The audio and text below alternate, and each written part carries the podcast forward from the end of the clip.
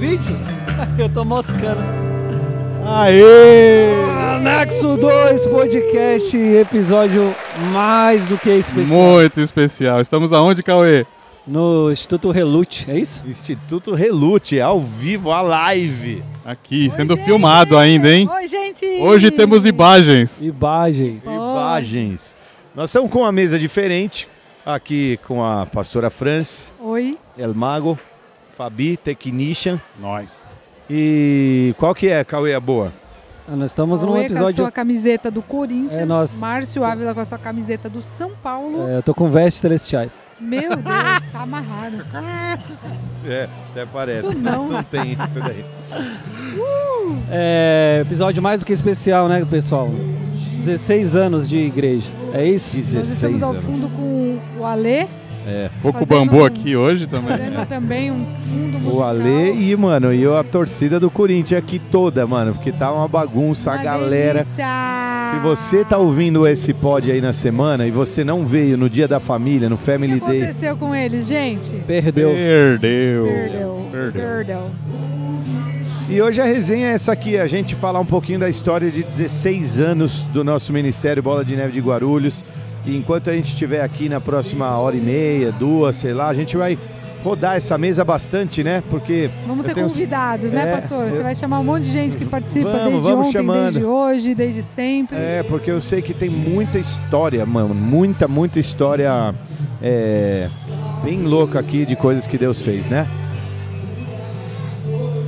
É isso aí. Eu, eu vou começar então fazendo pergunta pra vocês, então. Então vai. Vamos lá, pastora. Qual que é a sensação desses 16 anos? O que que passa na tua cabeça hoje? Você vendo toda essa galera, todas essas famílias formadas, transformadas? Conta um pouquinho pra gente. Hum, a gente com- é, gosta muito de comemorar datas assim, de ciclos, tipo 7, 10, 20. E aí- aí 16, né? Pra que essa expectativa? Por quê, né?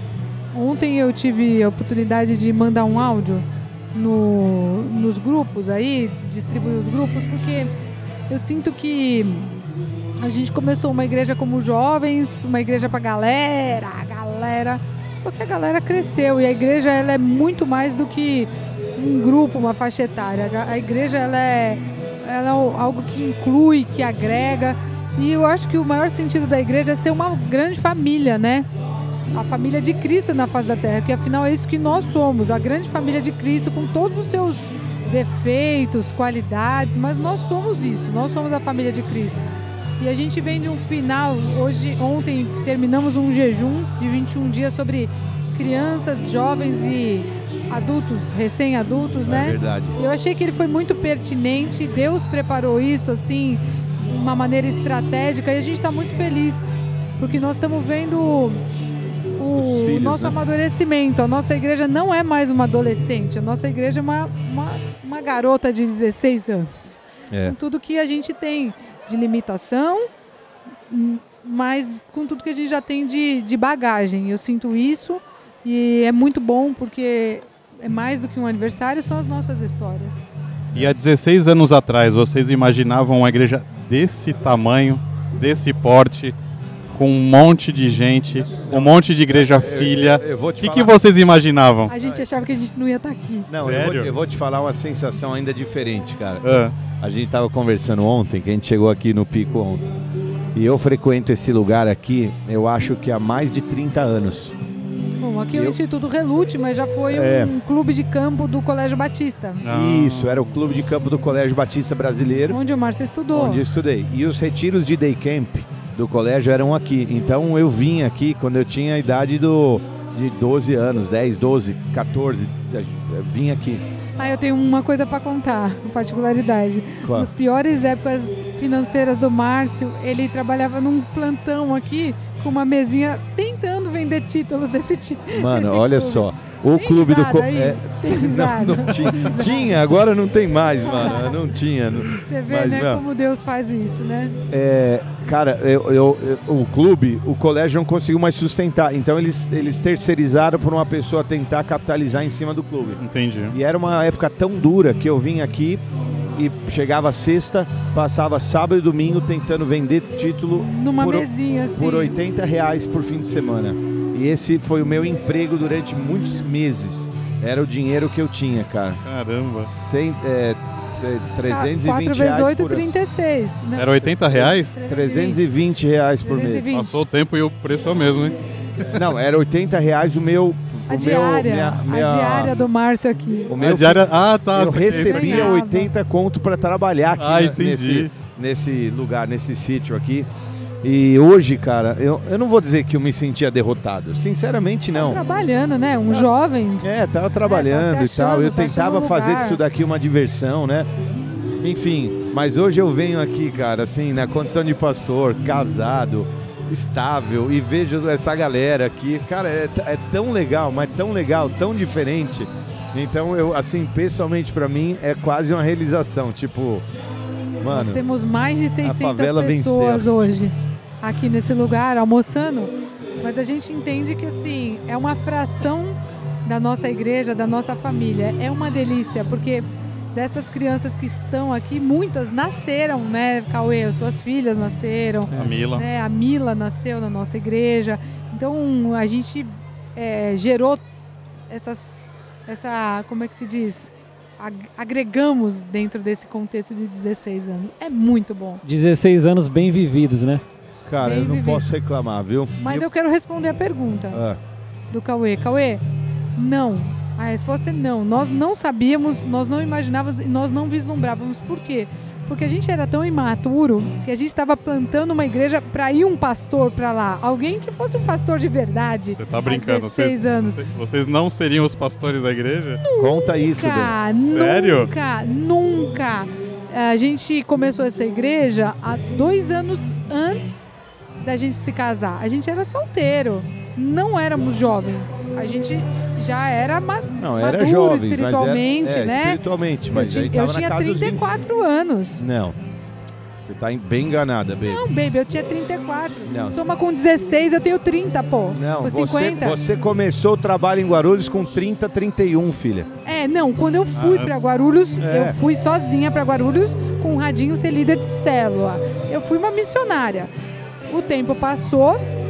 Há 16 anos, eu tinha 34 anos e nós fizemos o nosso primeiro culto que nós estamos festejando hoje, que foi no Ferro Velho. Tá, mas vamos, vamos por partes. A primeira célula de Guarulhos, você que abriu?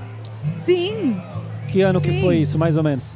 foi aproximadamente 2003. Isso, esse é o contexto. 2003. A gente cuidava da cidade como supervisor das células da Não, cidade. Antes, né? Nós estamos comemorando 16 anos do nosso primeiro aniversário Sim, sim, hoje. essa Mas a história vai um pouquinho Mas quando, a antes. gente, co- quando eu começo sozinha, antes de eu namorar, é 2003. E eu fui sozinha com um radinho, com um CD, pra célula onde era uma surf shopping. Todo mundo conhece essa história. E você nem era de Guarulhos, né? Eu não era, eu fui ser tipo uma missionária. Missionária começou uma mesmo. célula. Quem tava nessa célula hoje? A gente vai contar. Pastor Marcião, estava começando lá a fé dele. Pastor Ulisses de Manaus, estava começando na fé. O Guto, que hoje é pastor de São Luís do Maranhão, Uau. começando na fé. Nessa célula nós saíram quatro pastores. Olha que coisa linda. Eu, Linda. Marcião, o Guto e o Ulisses. Ulisses. Então são coisas, histórias lindas. Mas a nossa história como igreja nós temos 16 anos. E eu vou contar essa história só para resumir. Quando foi? Nós começamos e dois anos depois a gente já tinha um núcleo tudo bem estabelecido. Eu ia me casar com o Mar, dois anos depois. Então a gente foi até o, a Perrina e falou: Olha, a igreja está pronta, pode mandar um pastor para lá. Os Tinha algum pastor cotado? Não, os Não ministérios estão estruturados. é, a, a igreja anda, tem NV, nós temos mergulhando na palavra, nós temos todos os ministérios estruturados, pode mandar um pastor para lá. Ele falou: Oi, você não vai ser então a pastora de Guarulhos? E assim nós viramos o pastor de Guarulhos. Tipo, não tinha mais como a gente abrir mão disso. Olha que da Meu hora. Deus. É que uma da hora. loucura, uma loucura, cara, essa história.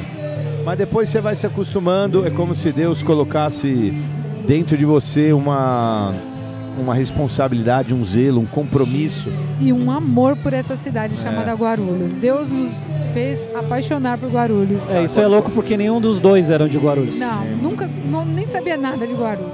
Guarulhos Marcinho, pra mim era longe. O pastor era vizinho, né? Lugar longe. Mas a gente achava, tipo, passou a fronteira, é longe, a sabe, periferia. sabe o que aconteceu? Quando a gente casou, a gente passou um ano e meio morando na minha sogra. Porque a gente estava esperando o apartamento que a gente morou anos aqui em Guarulhos finalizar a obra. Cara, a gente vinha abastecer em Guarulhos, a gente fazia compra de Mercado mercado em em Guarulhos, a gente queria abençoar Locador Guarulhos. em. Guarulhos. A gente achava que a gente ti- tinha uma responsabilidade com as divisas de Guarulhos. É. Só não pagava IPTU em Guarulhos porque não tinha casa. Ainda não tinha a moradia, mas a gente falava, meu, nós queremos abençoar, deixar os nossos Deus- recursos Deus preciosos gente em Guarulhos. Guarulhos desde os primeiros primeiras vezes. A primeira vez que nós fomos procurar o prédio em Guarulhos, na Suplicy, não existia o Waze, né? Nós rodamos a cidade inteira para achar a Avenida Suplicy, gente. Meu Deus. Foram lá na, no horas. Pimentas e voltaram. Foi, foi horrível, cara. Foi horrível. A gente estava começando a procurar um salãozinho. A gente se reuniu um mês e meio, dois no, no Ferro Velho. Um pouco mais, né? Três meses, mas as reuniões eram esporádicas. E a gente tinha um budget, era 3 mil reais. Vocês podem. O que que você arruma com 3 mil reais para alugar? Na época, né? Aí a gente arrumou aquilo que a gente chama carinhosamente de linguicinha e foi onde a gente começou Nós a se fizemos- organizar. Eu acho que a gente fez oito cultos no Ferro Velho. É. que, como eram quinzenais, parecia que foi muito mais tempo, mas foi oito cultos. E quantos cultos foram em cima? Porque a linguicinha começou no andar de cima, era um Não prédio de dois sabemos. andares, Não mas foram sabemos. poucos, né? É porque tinha uma questão de reforma, né? De tirar coisas do, do proprietário lá de baixo. Aquele negócio de improviso, sabe? É. Eu cheguei aí, embaixo, quando, nos cultos da Suplicy e na linguicinha. É. Hoje, hoje muitos diáconos, diáconos como o Fabi, que veio, vieram maduros, e o Iaquel, por exemplo, de outras igrejas, né? Alguns, alguns diáconos foram formados no Senhor em, um- em outros lugares também, como por exemplo o Tiago Cunha, como por exemplo é, Rodrigão. Rodrigão, Egiane, enfim. Não, Cunha não. O Cunha, Cunha sim, eu acho que sim. Cunha né? veio, né? É, sei lá. E, mas muitos da, da, da geração que hoje estão na liderança da igreja foram pessoas que vieram para a gente na época da, da Suplicy lá, na época da linguicinha e que, mano, foram formados no Senhor, né? Tipo Rony, eu vejo fotos daquela época e eu vejo uns rostinhos lá nas fotos antigas, tudo sentadinho lá, tudo novo. Você, né, Cauê? Cauê, a Fê, o Nivas, o Pena. gente. A, a, o Moacir, a Bruna, sei lá, todo, a Mara, então, veio depois. É tanta gente. E tem a galera que cara. tá nas outras igreas, né? Tem, Tem, nós Sim. tem o Rubão, tem o, gente. tem o Mezenga, tem, a- tem uma Sim. No galera episódio espalhada. anterior eu até mencionei, né, que a minha primeira célula era formada por três mulheres de três gerações diferentes ali, e uma delas era a Bruna, que veio da tua célula, né? Era, Que- foi quem era tua, a Bruna? Foi Qual tua, a Bruna? Bruninha, Mezenga. a Bruna, É, sim. Bruna Sim. foi liderada pelo Marcinho na célula. Ela tinha 17 anos. É, ela era minha líder, ela tinha 19 anos, minha líder de célula e líder braba. Eu, eu falo que eu aprendi demais ali, foi É, ela é séria, ela era séria top, mesmo. top, Sério, sim, com top. Deus. Séria. top. Ministrava a gente, ministrava gente mais velha e tal, e era Nunca tivemos problema com isso. E Graças agora, eu, eu- deixa eu fazer uma, uma, uma, uma colocação Um interessante. anexo no anexo. Um anexo. Um anexo, né? um anexo. 16 anos depois, a igreja cresceu. E tem gente que fica bem saudosista, daqueles tempos onde a gente. A gente era feliz. É. Só que, cara, você quer começar uma igreja para não crescer, é isso? Ou você quer ter o, o intuito? E depois que cresce, você acaba se organizando em, em grupos Pequenos diferentes. outros é. grupos, né? E a galera fala, bom era naquele tempo. Cara, mas também é bom. Por exemplo, você não cresceu com vários primos teus? Sim. Qual a frequência que você vê eles? Ah, O teu próprio irmão. É, Por quê? verdade. Você casou, tem a tua esposa, tuas filhas, tua família, Real. ele tem as dele. Seu ainda os ama, mas cada um, né? Então o cara vai para a família da intercessão, para a família do louvor, e agora Sua ele cria vínculo, sua família de célula. Os flame, os filhos vão multiplicando. É, e, é- e filhos. essa é a alegria de multiplicar, né, cara? Então, eu acho que a gente tem que olhar e curtir cada fase, né? É isso aí. A fase do começo é legal, a fase de desenvolvimento é legal. Hoje nós estamos numa fase mais pouco mais madura e é muito legal de curtir ela, porque você pode se dedicar aos ao grupo que Deus te deu. Por exemplo, cara, nós vamos chorar que a gente não, não fica em família ou a gente vai cuidar dos 25 Tão caras do chegando, Ministério né? do Som, Fabi. E juntar os caras, e rir com os caras, e chorar com os caras, entendeu? E, e fazer eles terem a mesma experiência do primeiro amor que nós tivemos. Traz- É diferente, mas não trazer deixa pro de mesmo ser, lugar, né? Não deixa trazer de todo ser mundo junto. É, precioso, assim. e, a- e agregar, né? E isso é tão louco também que vocês estão falando que eu tenho a sensação que a maioria das pessoas que ouvem esse podcast, por exemplo, são as pessoas mais novas da Mais igreja. novas. São as mais Ah, recentes. sim, eles querem saber, né, o que que, Exato. acontece, quem que tá... E você que tá ouvindo, você já é enxertado nessa família. Já, né? e uma vez, cara, o Kevin falou um negócio interessante pra mim. Ele falou assim. é, Ele já até ministrou em algum lugar. Ele fala assim: que um dia ele veio uma história. E aí ele lembrou assim: ah, não, essa eu já contei. Aí o Espírito Santo falou pra ele: conta de novo. Por quê? Porque tem um monte de gente que não ouviu. Ele falou: mas é uma história velha. Velha pra você, nova pra eles. E eles precisam ouvir. Uau. E aí é, ele fala assim: conta a tua história, cara. Conta de quando você deu um carro lá não sei aonde. Conta quando você fez aquela. Conta, porque essas coisas elas precisam ser ouvidas por uma geração que, que às vezes não conhece. Eu, eu queria falar uma coisa depois disso, pode falar. Então, então a gente tem essas histórias que para algumas pessoas é, é tão normal, mas é como é, um, um tio. há duas semanas atrás eu fiz uma viagem. A gente estava numa semana difícil. Meu pai me chamou para ir numa viagem com meu tio, o irmão dele mais velho. É um tio que já tá velhinho, ele tem 84 anos, 83, Ele não acho. vai morrer, tá ótimo, tá Ele tá saudável. ótimo, é, não vai morrer. Mas, cara, eu, meu pai e meu tio, só. Não, e minha mãe e minha tia, né? Cara, quando, quais as chances? A Fran falou, meu, eu seguro, vai, vai, vai. Aí eu falei, pum, fomos pra um rancho, ficar três dias de papo pro ar, jogando buraco até as quatro da manhã, ouvindo história de quando ele era Eles eram crianças. criança, entendeu? E aí pra eles é uma velha história, mas pra mim, cara, era uma, era uma alegria ouvir de quando ele comprou o primeiro caminhão dele. E o meu pai tinha 14 anos, 15, ia na caçamba do caminhão e eles iam não sei aonde. E eu falava, meu Deus, porque o meu tio é tipo é, nove anos mais velho que o meu pai. Arrimo da família. É, então, quando meu tio já tinha 18 responsável, meu pai tinha ou 10, 9, e era um- uma criancinha, e ele cuidava do meu pai, e ele contava as histórias, que um dia o meu pai aprontou isso.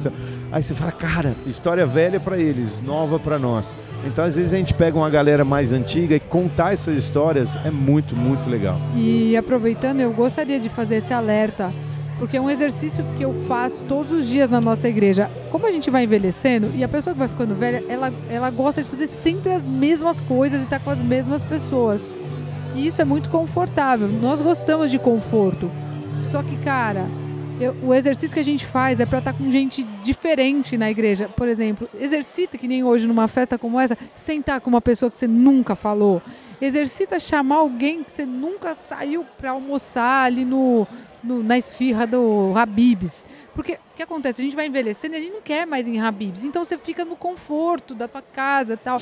Só que, cara, você sair com uma galera nova da igreja, você tá proporcionando a ela uma experiência de estar É ali, de estar ali, de rindo, de aprendendo com você, mas você está proporcionando a você mesmo um rejuvenescimento naquilo que você crê, que é o ministério assim do ensino, da pregação. E ensino não é você subir num altar só e falar, falar, falar. Eu acho que ensino é você ensinar que nem hoje eu, eu chamei aqui, né? Nós temos 600 pessoas para comer e eu peguei o microfone e falei, pessoal, nós vamos servir primeiro os velhos, as grávidas e as crianças. Isso é ensino. Eu não preciso pregar isso no altar. A gente está aqui comendo junto e priorizando os prioritários. Não precisa de uma lei para isso. Isso aí. E eu acho que a lei de Deus ela se manifesta em nós gradativamente. À medida que a gente amadurece, a gente precisa passar para a próxima geração aquilo que nós nos tornamos. Porque nós não somos mais aqueles jovens líderes que começaram essa igreja há 16 anos atrás. É. E a gente pode acrescentar sentando junto. Meu, só de jogar um futezinho ali, que rolou um Se fute muito arrastando. legal.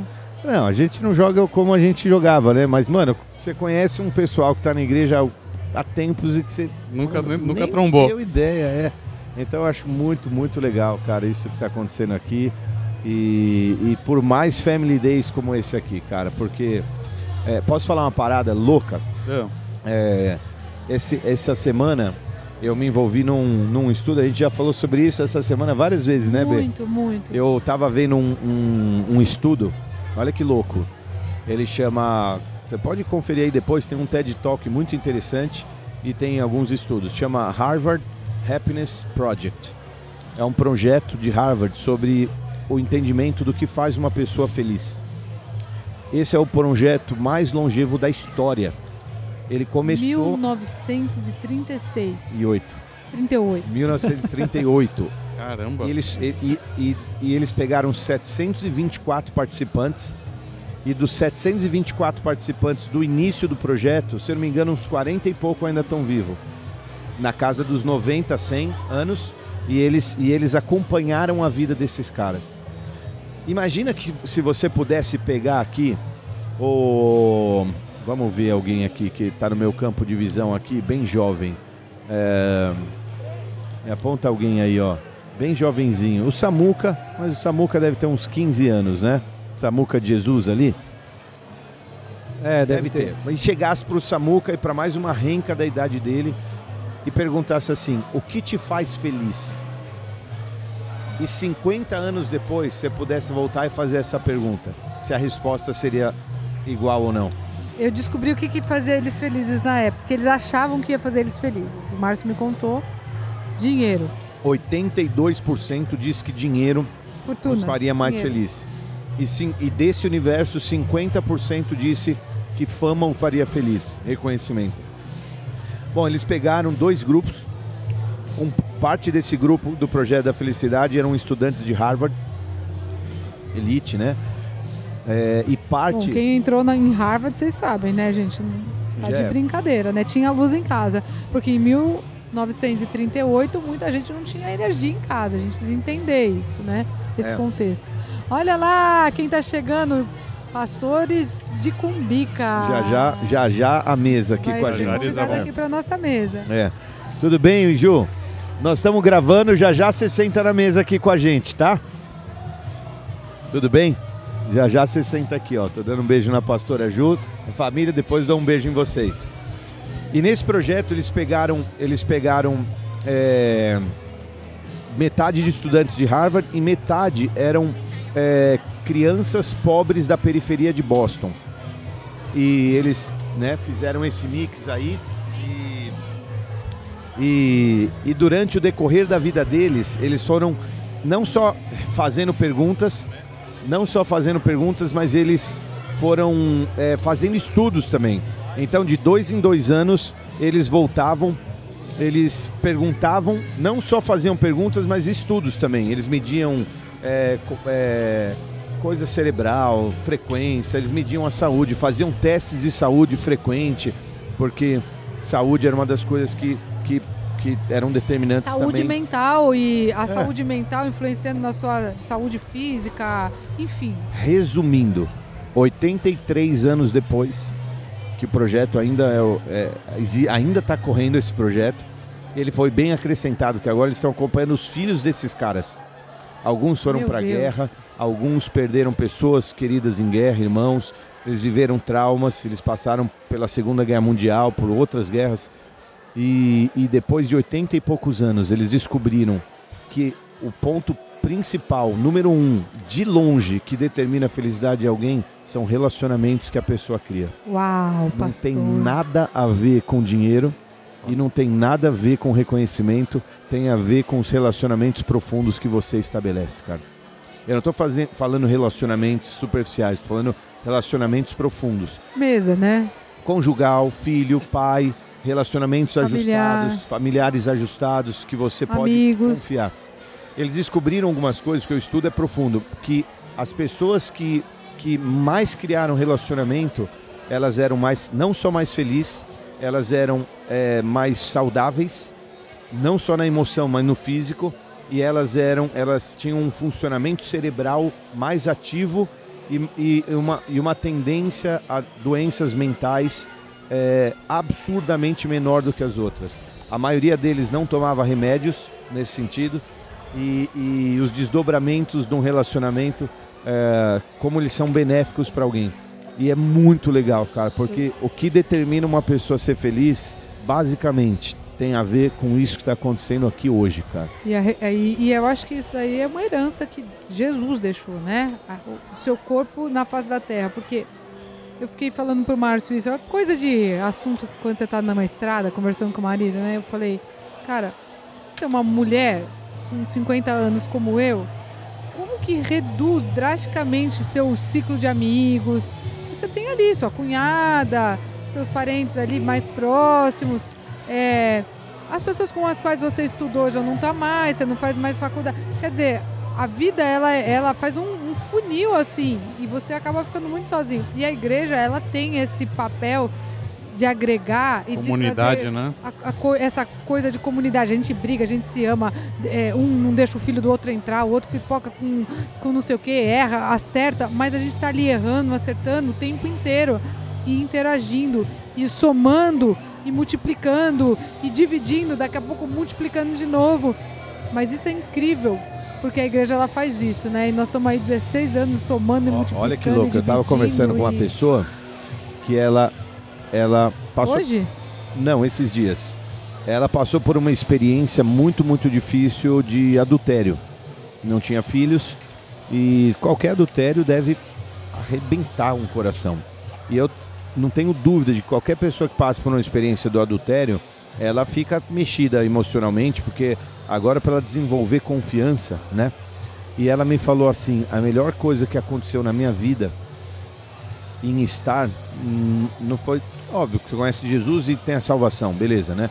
Esse é o ponto principal, sempre é, porque é a eternidade. Mas a melhor coisa que aconteceu na minha vida, estando nessa igreja, foram os relacionamentos que eu criei. Porque o que mais mudou é que hoje eu sou uma pessoa que pode confiar em outra. Eu sou aberta.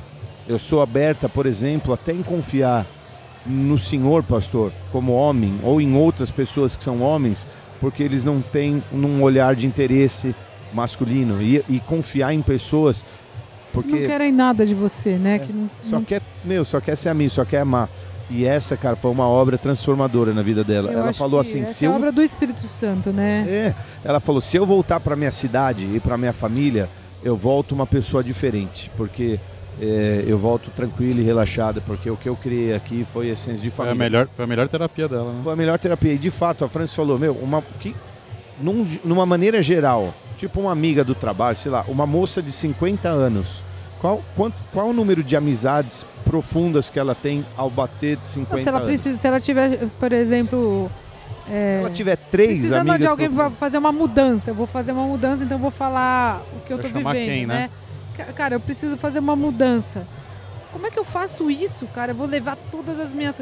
Cara, eu, eu tenho um ciclo de amigos que vai fazer isso por mim. ó. Se eu, se eu acionar rapidamente, alguém vai vir. Pra qualquer coisa, né? qualquer coisa, vão arrastar. Eu preciso ir vamos pro enterro, eu preciso ir pra um velório, eu preciso ir pra um Isso, casamento, é, eu preciso eu pra... não vou sozinho. Mas sempre vai ter alguém pra te É, ajudar e pra hoje te em dia acompanhar. a gente não precisa ir sozinho. Você vai se você quer, se você não quiser incomodar. Se você for uma pessoa muito orgulhosa, eu, por exemplo, lido um pouco com o meu orgulho. Eu falo, não, isso é o meu trabalho e tal, então eu tenho que me virar sozinha. Eu ainda lido com a minha natureza, que eu não sei se é orgulho ou se é autossuficiência ou não querer atrapalhar. Eu, não- eu ainda misturo um pouco isso, né? E também isso é maturidade, a gente entender que a gente tem nossas limitações mas eu sei que se eu acionar vai vir, entendeu? E é muito bom. Então, é, por exemplo, eu tô lá, eu falo, Pena, me ajuda a fazer isso aqui, vem. Eu, Juliana, me ajuda a fazer isso aqui, Luciana, Lili, Fulana, Paula, pô, e a galera corre, Mara, sabe? Vai, vai ter um interesse genuíno, nem puxar meu saco porque eu sou uma autoridade, mas, por exemplo, a gente faz os mutirões de reforma na casa de alguém, de ajuda, de vaquinha. Cara, as pessoas querem se envolver. Falam, pô, por que, você não me chamou? Entendeu? E eu falo, uau, que demais. Eu quero chamar na mesa aqui o pastor Marcião, que vai sentar, que a gente vai rodar geral aqui. Daqui um pouco eu levanto, daqui um pouco o pastor, daqui um pouco o Cauê, daqui um pouco a gente vai pondo gente nova aqui. É isso aí. E agora a gente tá na mesa com nada mais, nada menos que o pastor Marcião. Garoto. Já chega com a vozinha fina dele pra dar aquele. Aquela voz doce. Mar, sabe o que Boa, que- Marcião. é, a gente tá falando de 16 anos, mas aí o Cauê levantou uma bola aí que a gente tá há mais de 16 anos. Mas juntos e tal. E eu contei pra eles, né, é, daquela nossa história que eu já fui sua líder de célula quan- quando a gente não era nem nada em Guarulhos, não né? sabia nada, de nada. Conta lembro- eles um lembro- pouco dessa experiência. Lembro quando eu cheguei na igreja, não conhecia Na ninguém. Turiaçu, não existia Turiaçu, bola de Guarulhos, gente, fica Conhecia claro. ninguém. Aí eu, eu lembro que eu cheguei na igreja, né, louco, recém-convertido, o que, que é igreja, como é igreja. Aí eu falei, eu quero falar com alguém da igreja. Aí me levaram para falar com Deixa, o Boris. deixa, deixa eu fazer um parênteses aqui, mas você chegou na igreja em que estado? Você usava ano? Droga? Você, você tava Ah, muito zoado? Como que você chegou? Foi 2003. Por aí, é, acho É, que Isso é por que, que eu tô falando isso? Porque algumas histórias que são velhas pra nós são novas pra muita gente. Sim, Era o que a sim. gente tava falando. É isso aí. Eu tava há 10 anos, né, no vício da cocaína, maconha, bebida, uma vida promíscua, aquela vida, né, que você, você mergulha na- nas trevas, né? E eu não gostava de crente, não gostava de igreja, relutei até onde eu pude para fugir de igreja. Até que o último recurso que eu tinha era esse. E minha mãe estava indo na igreja, ela tinha conhecido Bola de Neve com a minha prima, que também tinha se convertido há pouco tempo. Era líder de torcida É, da, da, da TUP, TUP. era da TUP, também era outra doida. Ela que foi a tua ponte? Não, então ela levou minha mãe, Ah, e era tá. tudo do, do Batuque lá tal, pra Ah, é, conhecer. a mãe do Marcião É. foi do Batuque. Mãe de aí- santo, né? É, minha mãe, de quando santo. entrou na igreja, ela chorou pra caramba. E ela, oh, né, falou: Deus, eu quero ver meu filho aqui e tal. Aquela oração de coração de mãe. Meu filho, não, meus filhos, porque também É, a irmã do Marcelo é uma também. líder hoje É, no interior de São Líder Paulo. não, uma pastora, pô. É, uma pastora, se converteu, tá aí firme e forte com o Marcelão. Então, eu cheguei assim, cara. Aí eu precisava desesperadamente de ajuda, clamei por ajuda. Minha mãe ligou para minha prima. Ela foi em casa com mais uma pessoa da igreja, oraram por mim e tal, mas eu nunca tinha entrado na igreja. Isso era uma terça-feira. E eu mal, não dormia à noite, tinha muita, muito tormento. O mundo espiritual ficou muito latente para mim, ainda que eu não conhecesse. Conhecia né, o espiritismo baixo, porque minha família fazia parte disso. Então eu sabia que era algo real, mas desconhecia né, os pormenores da coisa. Então eu tive muita Quem- experiência quem, ruim. Quem é exposto no mundo espiritual das trevas, quando vem pra Jesus, fica. Fica exposto, Fica sim, sim, sim. Você demais, fica né? sensível. Aí você acaba criando um certo discernimento. E, e aí foi muito louco, porque aí eu vim, né, na dor mesmo, assim, uma situação bem difícil. E aí eu fui na igreja pela primeira vez na quinta-feira, nunca tinha entrado na igreja evangélica, entrei lá no, na Turiaçu. E eu lembro que a pastora Denise ia ministrar o louvor. E quando ela começou a ministrar o louvor, antes dela começar a cantar a primeira música, o Espírito Santo tomou ela e ela falou: Deus está me dizendo que tem um homem que entrou aqui hoje pela primeira vez e você relutou muito e não sei o quê. E aí começou a dar minha ficha. Mas era assim, era muito pessoal, muito. Falou coisa muito pessoal, íntima, assim, que eu tinha vivido. Então eu sabia que era para mim. Aquilo começou a me tocar. Eu comecei a ficar primeiro em choque, depois aquilo foi me quebrantando. E aí eu lembro que eu fechei meus olhos, levantei minhas mãos pro céu e falei assim: Deus, se você existe, me salve, minha vida é tua.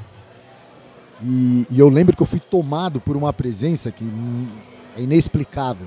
Uma- é, um- é uma, é, é como se algo encostasse em você que transmitisse um amor tão grande e ao mesmo tempo um- um- uma consciência de perdão.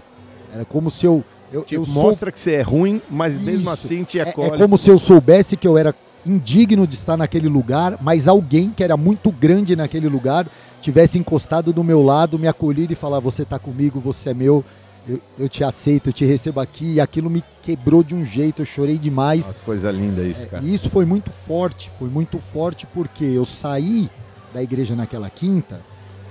Até então eu, eu era um usuário de droga, eu era uma pessoa viciada. E, e, assim, eu não me lembro nem o que pregou, porque eu estava tão quebrantado, tão. Só que foi algo tão profundo que aconteceu comigo que na sexta, no dia seguinte, eu tomei uma postura completamente contrária do que eu vivia até então. Eu cheguei e falei, eu não quero mais usar droga, não quero mais beber. Eu tinha uma namorada, falei pra ela, nós só vamos ter relação sexual agora quando a gente casar. Não sabia nem que era igreja ainda, mas eu não sei. Eu fui tomado por uma presença que me trouxe um senso, um desejo por santificação, e eu tomei essa postura. E isso se passaram tantos anos e essa postura permaneceu e graças a Deus o Senhor me sustentou e tem me sustentado. E, e- e foi algo muito grande, muito forte que aconteceu. E aí, voltando na, na- na pergunta inicial, aí quando eu vivi isso, como foi algo muito impactante, eu falei, eu quero conversar com alguém da igreja. E me levaram para conversar com o presbítero Boris, na época. E aí ele me recebeu com muito amor tal. Eu falei, então, eu queria saber como que funciona esse negócio de igreja tal, porque eu vim aqui, eu me converti agora. Eu queria saber, eu tenho que abrir mão do meu emprego para vir, para ficar na igreja. Eu achei que era tipo ser coroinha, que eu ia ser agora uma pessoa que ia estar igreja Na igreja. full time, né, servindo, fazendo alguma coisa. Ele deu risada com muito amor, me explicou algumas coisas tal. Só que assim, ele me ministrou, mas não foi aquela pessoa que, né, que eu tive um, E, e- e quando eu me converti, logo na sequência começou a célula em Guarulhos. Foi assim, tipo dois meses, um mês. Você tava mudando pra Guarulhos. Isso, foi tudo, tudo muito em cima. E aí na célula chegou a Francis lá com a Bíblia numa mão, radinho na outra, a líder, que foi, né? Eu penso, eu falei, "Mas quem que é essa louca aí, né? Um bando de maluco, tudo recém-convertido. Gutão vivia na favela do gato traficando. O outro era doido que não sei o que. É só Não, a gente, o Não, próprio anfitrião, acho que ele, ele, ele queimava um beck, fumava o um mais santinho, acho que era o pra Ulisses. gente chegar lá. O Ulisses era o santinho. O Ulisses era bonzinho. Pô, porque o resto passado. era só tranqueira que Jesus tinha jogado a corda e arrancado do fundo, cara. Não, a gente, a gente tava contando aqui, Má, que daquela célula, quatro pessoas são pastores hoje. É, glória a Deus. E foi muito louco, porque a Francis chegou, no começo ficou todo mundo meio assim e tal. Quem é essa, né, essa mulher, essa mina, né? né? Porque era nova, né? 20 e poucos anos atrás. Quem que é tal, não sei o quê. Só que a, a Francis recebeu a gente, cuidou da gente com uma autoridade, com um amor tão grande, que aí nós começamos a virar tipo os protetor. Tipo, meus, É. meus comparsas, assim, meus. ma- Terminava a célula, a Francis ficava ministrando, a gente ficava lá, tipo, encostado pra ir com ela até o carro. Isso quando a gente não era tarde e a gente pegava o nosso carro, que a gente morava em Guarulhos, e ia seguindo ela até a Vila Maria pra ela entrar na casa dela com o carro e a gente voltava pra Guarulhos com o nosso carro pra, pra saber que ela tava protegida. É. E, e quando eu comecei a namorar o Márcio, que eu ia falar. Aí Eu chegou, aí chegou o boy pra essa- eles. é, não, mas essa foi a cena, porque olha só, era um congresso na sede. Era, E a era. Francis estava conhecendo o Marcinho ali, eles Eu nem estavam naquela eu sabia fase se de eu orar. queria namorar Isso. ainda, E gente. Tinha um mezanino na sede, só que o mezanino nesse evento tava fechado. E aí, tava bombando a igreja e tava eu. no- Tinha uns quatro. A gente tava nos quatro. Eu, acho que o Fê, não lembro se o Guto tava, tava Cara uns da quatro. cela. É, da célula. Aí eles falaram, ah, meu, vamos subir lá no mezanino, que eu acho que dá pra gente pegar o culto lá. Quando a gente sobe a escada e chega no mezanino, tava meio apagada a luz e tava o Marcinho a Fran sentado sozinho assistindo o culto dali. Quietinho. Mano, pensa os filhos tomando choque. Nós olhamos, tipo, um segurou no outro, assim. "Shh, Fala nada, fala nada, fala nada, volta, volta, volta. Mano, quem que é? Quem que é? Não sei o quê. E ninguém falou nada. Só que aí chegou na próxima célula, eu na quarta-feira. formalmente. A Francis chegou e a gente tudo assim, tipo meio de, de rabo Traidora. de olho, olhando pra ela. Aí terminou a célula, ninguém falou cantinho. nada. E nós ficamos tipo assim, Não vai falar dela. nada, mano. E É, aí, e nós estamos aqui. É, tipo, estamos esperando. E ela olhava pra nossa gente. cara e falaram, gente, o que que foi? E vocês não sabiam que era o Marcinho assim? Não, quando- não nem, de nada. vista, nem de vista. Não, não. Sede não era tinha muita gente, né? começado ali Era muita gente. a obra Mas eu me lembro de eu pensando assim, bom, eu preciso contar pra eles que nem eu sei se eu quero namorar ainda, é só um começo, tá tudo bem, não é pra todo mundo ficar espaventado, vai dar certo, se não der, tá tudo bem, mas eu tinha que ainda prestar conta pra aquele Não, monte de Ma- marmanjo. Mas olha que legal, a gente estava falando de contexto de família e a família protege mesmo. E isso é, um, é uma manifestação de proteção, tipo, mano. Sim. Cuidado, É, gente. de e olha, cuidado, eu era uma zelo, isso é muito ó, legal. E, e- e eu posso fa- fazer um adendo, né? Homens e mulheres da igreja, né? Quando você tem uma postura irrepreensível e você lida com o teu chamado. E eu não era uma pastora, eu só era uma líderzinha de célula mequetrefe. Mas assim, você lida com o teu chamado com responsabilidade. É, é, essa autoridade, ela é uma coisa quase que instantânea e, e, e, e- e, assim, é, leve, cíclica. Então, por exemplo, eu era líder daquele monte de moço. Por exemplo, o Marcião tem a idade do meu marido. Mas ali ele era meu filho. E até hoje ele é meu filho. Sim. Nunca houve nem nunca haverá Não, e nada é engraçado porque disso. essa porque primeira célula era numa loja de surf que tinha uma fábrica de prancha. Então, menino. uma galera de surf. E aí o que, que acontecia? As meninas de Guarulhos colavam na célula por causa ver dos os meninos, meninos. pra dar uma paquerada. Era era. tipo rolê. Era um rolê, É, e os rolê. meninos, só que os meninos tudo meio posicionado ali E os meninos eram crentes, as meninas iam lá pra É. desfiar eles. Só que muito louco, cara, porque lógico, molecada, tudo solteiro, dava uma olhadinha numa mais bonitinha que aparecia, mas, né, posicionada ali. Mas ninguém nunca entrou numas com a França. É isso que eu achei sempre muito legal.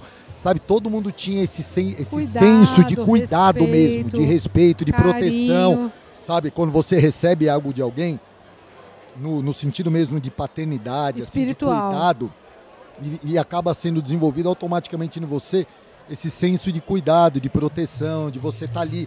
Eu lembro que tem uma vez teve um idiota que chegou lá na cela, não queria nada com Jesus. Ah, ele, Chegou pra querer encher as paciências da França. é, E ele, aí quis fazer ele caos. falando que ele era É, missionário. e quis fazer um barulho, tipo, pra querer denegrir a imagem dela, porque ela era posicionada. E aí, mano, nós chegamos, colamos, vai, maluco. o Nossa, negócio é o seguinte, enquadraram ele, tipo, quase não tem lugar pra presepada, não. Quem tá aqui, É, tá aqui por. Jesus. Você não tá por Jesus, vaza, assim, entendeu? Era, ele era um... Não pode esquecer que a gente era tudo recém-convertido. e Titulado tudo pastor, né? meio maluco. Então, né, a gente conversava com. Mas só, só completando o que a gente estava falando, isso faz 20 anos, né, Má? é, pouco mais de 20 anos. 20 anos. E a relação que nós temos, e depois o Marcinho chegou, adotou o Marcião como na mesma condição de filho, né? Eles receberam o Marcinho. E essa é a relação que nós temos até hoje com essa galera, Ulisses, a Rê, né? E todos esses. É, isso, isso é interessante falar Foi mesmo. uma porque- adoção, um espírito de adoção porque mesmo. poderia existir uma rejeição mesmo. Um ciúme. É. né? Nunca houve. E depois a Mara chegou e a mesma coisa houve.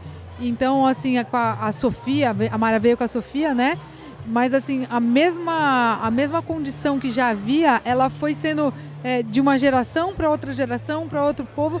Mas, assim, a gente manteve isso e eu louvo a Deus por, esse, por essa nossa condição de família, né, Mar? Sim, sim. Porque a É, gente. Eu acho que esse é uma grande sacada do, do cristianismo né, e da gente como igreja. Você conseguir olhar para o ser igreja não só com a ótica natural. Quando você olha para um templo, para as pessoas que ali estão, para as figuras que exercem uma liderança, mas para todo o contexto espiritual que existe por trás desse movimento visível que nós temos.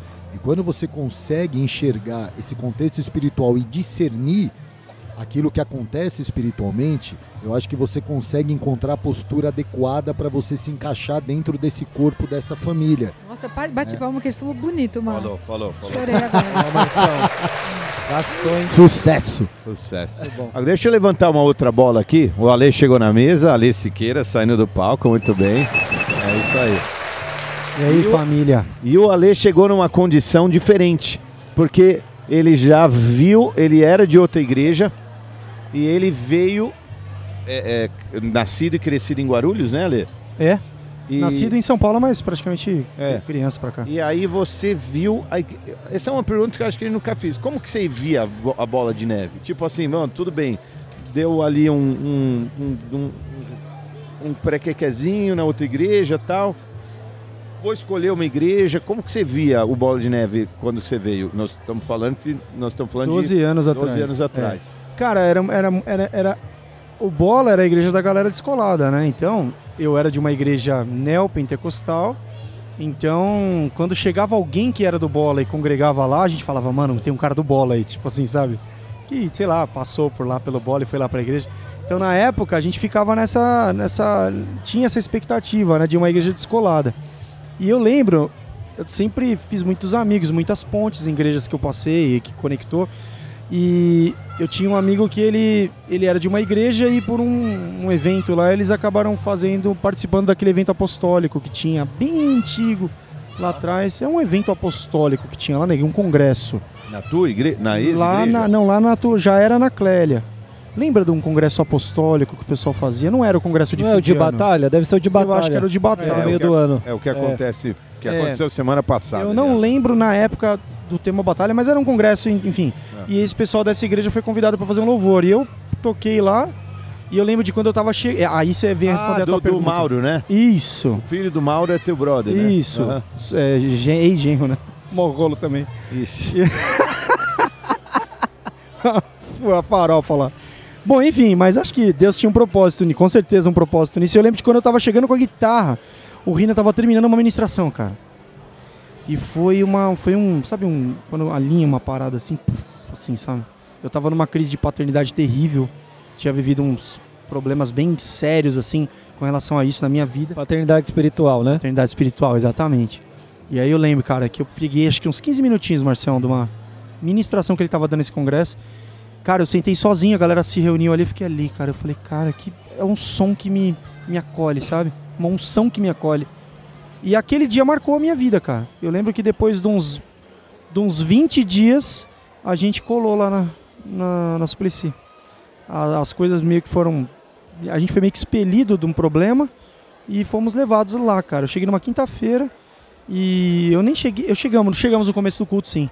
Louvor, ok e tal. Acostumado com louvor, né, cara? Mas quando aquele cara começou a pregar, meu Marcinho.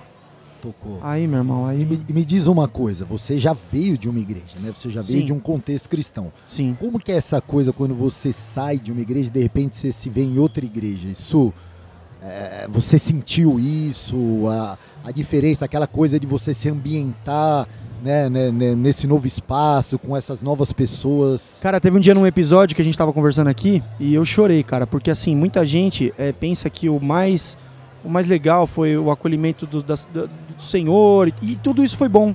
Mas, cara, perder amigos é difícil. E eu lembro, eu tava falando isso com o Cauê nesse episódio. Talvez eu tinha amigos que eu ainda não encontrei aqui. Porque, cara, são amigos no, na caminhada, né? E eu tinha amigos, cara, e desconexão total hoje. Eu não, nem sei como esses caras, não sei se estão vivos pós-pandemia, eu não sei nada. Se casaram, tiveram filhos. Então, essa parte do relacionamento, porque a igreja é relacionamento, cara. Ela tem a palavra, tem a Bíblia, enfim, isso faz parte do contexto da vida cristã. Mas se não houver relacionamento, cara, isso aqui é uma liturgia. Então, a, a, a- essência para mim daquele tempo era relacionamento. E eu, por, por, por necessidade, por sentir que Deus estava me levando para um novo tempo, aí foi a dor, cara. Eu tive que abrir mão. Que acho que também tem a ver com muito que você viveu, Cauê, todo mundo. Sim, sim. Que é o lance de desconexão de amizade, né? Um contexto dife- diferente, mas são amigos, né? Que você acaba deixando. Porque eles partem agora, não, é, não, não- não encaixa mais na, É, na nova cara. realidade. E mentalidade diferente, faz, cara. exato. Então, assim, quando eu penso em mudança de igreja, eu falo assim, cara, amigos. É a primeira coisa que, meu Deus, né? Então, essa foi a parte que pra mim mais pegou. Foi difícil, cara. Dias em que Deus falava conosco, mas nós estávamos solitários ali ainda. Entendi. Então, o Senhor estava ministrando num secreto ali, mas bem, bem num cantinho, cara, onde a gente não era visto. Isso foi bom. Hoje eu entendo que isso foi necessário pra construir uma, um alicerce que hoje, cara, a gente tá de pé em cima dele. Nada nos abala, cara. Isso é importante pra. Isso é muito legal que você está falando, porque muitas pessoas que estão ouvindo certamente estão passando por isso aí. Pessoas que vieram de outra igreja, pessoas que estão chegando agora. Viveram um tempo Exato, e a Top, gente está não- contando aqui a história da igreja, né? Estamos aqui com agora. Assumiu aqui os picapes aqui, ó. Fala, Presbítero Thiago Pena. galera. Da hora, boa tarde, Seja galera. bem-vindo, irmão. Demais tá aqui. E aí? Daqui a pouco você já vai falar. Bora. Mas a gente estava falando exatamente disso, dessa conexão e tal, do relacionamento da igreja, mas esse testemunho do Ale é importante, porque muitas pessoas vêm de outra igreja e talvez, ou não vêm de outra igreja, mas está nesse processo de ouvindo a palavra, sendo é, é, ali é, alimentado pelo Espírito e recebendo aquela porção, né, de cada culto e tal, mas ainda talvez não com um relacionamento sólido com uma pessoa, e isso faz falta, a gente sabe que faz, e, e Deus vai preparar. É, Eu isso, falo- isso é muito aí, importante, Cauê, o que você está falando, porque eu me lembro quando eu me converti e eu fui pela, na célula pela primeira vez, cara, foi um, era um tabu para mim, porque a minha, na minha cabeça, eu falei, eu vou chegar numa célula, que a célula, querendo ou não, é o, é, é o melhor lugar para você ir e Hum. criar e, e desenvolver esses relacionamentos, essas novas amizades. Normalmente, a pessoa, ela chega na igreja, ela entra, o culto tá rolando, ou, a- sabe, ela senta ali no lugar dela, ela pega o culto, ela sai, é, cumprimenta um ou outro que está do lado, mas você não tem aquele tempo para desenvolver uma afinidade. Quando você vai para a célula, você tem esse tempo. É. Só que para muitas pessoas, e eu sei que é porque para mim também foi, foi difícil. Porque na minha cabeça eu falo, meu, eu vou chegar numa célula, tipo, todo mundo já se conhece, todo mundo tá lá, todo mundo já é amigo. Eu vou chegar lá e eu sou uma pessoa que eu não sou muito extrovertido, eu sou mais introvertido. Então é até mais difícil Uhum. né, para você chegar e romper com isso. Eu me lembro quando eu fui na cela pela primeira vez, eu entrei com o carro, tinha um, um terreno que é onde estacionava os carros, e eu fiquei dentro do carro, quase que eu liguei o carro e fui embora, cara, porque eu tomando coragem. Eu falei, não, não, não, eu tô aqui, eu vou. E eu me lembro, cara, que quando eu desci do carro e fui, e eu cheguei, e a galera me recebeu ali, cara, quebrou um paradigma, porque eu percebi que não era nada disso. Tinha muita gente ali que estava também pela primeira vez, ou chegando agora, e aí, pô, conta a tua história, meu, minha história foi assim, assim, e aí você começa a fazer, daqui a pouco no final de semana, pô, vou almoçar lá na tua casa e tal, e aí você convida o outro para vir na tua, e você começa a criar esses vínculos de amizade. Isso é algo fundamental. Porque é a partir daí, cara, que você começa a criar esses vínculos que, como você disse, que são tão importantes. Porque é natural que quando você passa por esse processo de conversão, de mudança de rota na tua vida, você vai acabar, não, não digo abandonando velhos amigos ou deixando esses velhos amigos, mas você vai perder um pouco a conexão com eles. É normal, eles não partilham mais da, da, da, daquilo que você quer viver, daquilo que você tem como propósito, como visão para a tua vida. É inevitável que você vai criar um certo distanciamento. E essa lacuna precisa ser preenchida com esses novos amigos que partilham da mesma fé, do mesmo propósito, da mesma visão, né? Da, a, das mesmas virtudes que você, para que você consiga caminhar de uma forma saudável. E é muito louco, porque hoje aqui a gente está celebrando né, esses 16 anos aqui nesse lugar top e você tem aqui pessoas que já são de anos de caminhada e você tem galera aqui que você olha e fala, oi, tudo bem? Quanto tempo você está na igreja? Estou seis meses. É. Cara, tem um lance interessante porque assim, é, eu cheguei na igreja, eu tinha um ano e meio de casado. Eu casei em 2010, a gente chegou em 2011. Então assim, é, era uma fase onde minhas, minhas algumas, algumas áreas de segurança da minha vida tinham se perdido um pouco também, entendeu? Então é uma, uma sequência de mudanças, tá ligado? Então Cara, mas aí uma coisa que eu queria compartilhar também, para quem estiver ouvindo também, que é o seguinte: é, talvez você se encontre, como o Cauê falou, numa estação onde você está meio só, né? A gente está aqui num evento celebrando aqui, mas você ainda não se encaixou, ainda não encontrou uma turma que você fala assim, cara, uma galera que eu posso contar, mas, cara, até nisso Deus está tratando a nossa vida, porque eu precisava, cara. Eu era cercado de gente, eu tinha pessoas que me celebravam e, e havia um caráter para ser tratado. E eu lembro que eu cheguei com um altar rachado aqui na igreja. Eu lembro de ter chegado na igreja assim, minha vida de oração era uma vida já, porque eram tantas frustrações e eu meio que, não que propositalmente, mas a gente acaba meio que, poxa Deus, poxa Deus, poxa Deus, quando você vê o teu altar tá, ele tá descuidado, você já não tem uma vida, uma rotina de oração, uma busca. Então, nesse tempo, o Senhor me chacoalhou, chamou a minha, a minha esposa, nós não tínhamos filhos ainda, e foi um tempo incrível. Eu lembro de uma primeira conexão com Pena, eu acho que foi num casamento, eu acho que foi do. do. do. Clayton do Cleiton, mano. Exatamente. Eu estava era o Já. Cleiton.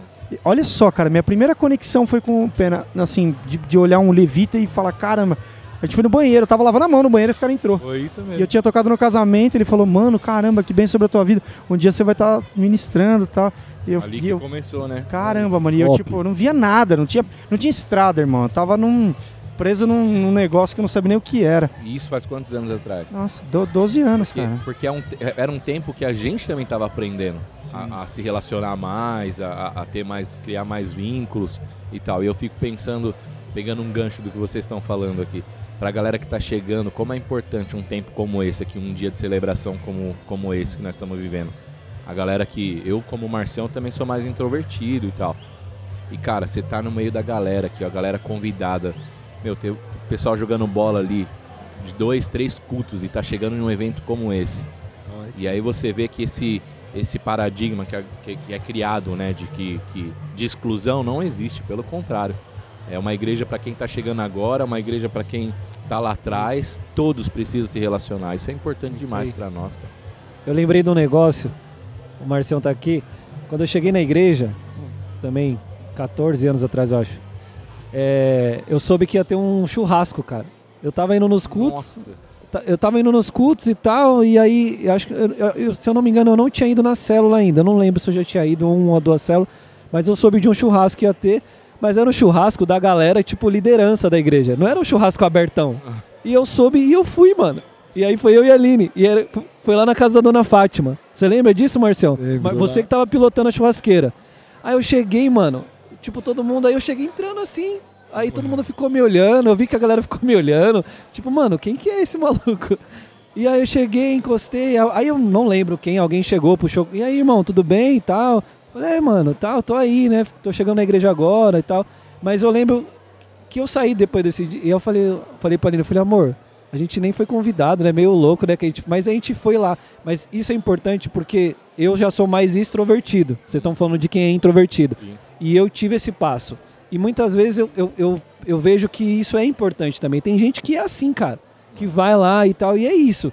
Você quer se... E não tem problema nenhum. Claro que não. não. Quer se conectar, vai lá, é mano. Tá lá, Aperta né? a mão do Marcião lá. É quer... tá lá. Mano. O, Rony, o Rony contou o testemunho dele, que ele, ele e a Renata tinham chegado na igreja. E acho que no primeiro culto, ou segundo que eles foram, deu um recado de púlpito que ia ter reunião do Ministério Boas-Vindas. E eles acharam que era uma reunião de boas-vindas para quem estava tava chegando chegando, na na igreja. e, e era uma reunião que o ministério ia fazer no Bosque Maia. Tipo uma confraternização ali. E eles foram. E eles chegaram lá, tinha a galera, e eles falaram, nós vamos para a reunião de boas-vindas da igreja. A galera Nossa, falou, ah, cara. meu, cola aí, cara, tá aqui, Deus sabe de Que ironia, o cara coisas." virou líder. E, e olha Deus. que irônico, Mesmo, porque, né? meu, eles viraram líder do ministério Boas-vindas. hoje. Demais. Vê? Então, cara, meu, não seja inibido. É. Vai, E cola. O, o que o Cauê falou agora aconteceu comigo também, parecido. Lá atrás, na linguicinha. O presbítero Tubarão falou, cara, não fica à toa aí não. E eu tava chegando na igreja. Cara, eu tava na Transguarulense, empinando moto, Caramba. quando eu cheguei na igreja. E aí eu falei, cara, isso aqui não é mais pra mim não, cara. Eu preciso de, de novos amigos, eu preciso... E aí eu liguei pro Tubarão. O Tubarão falou assim, cara, mesma coisa, Cauê. Tá rolando um churrasco lá na igreja, eu não vou estar, mas cola lá. É, Lá na é esse? Ah, não, esse é outro. Quando eu colei era um chá de bebê. Nossa, mano. Tipo, Cheguei, tipo, peguei um pedaço de carne, tipo, e aí, Trouxe a galera? fralda, mano.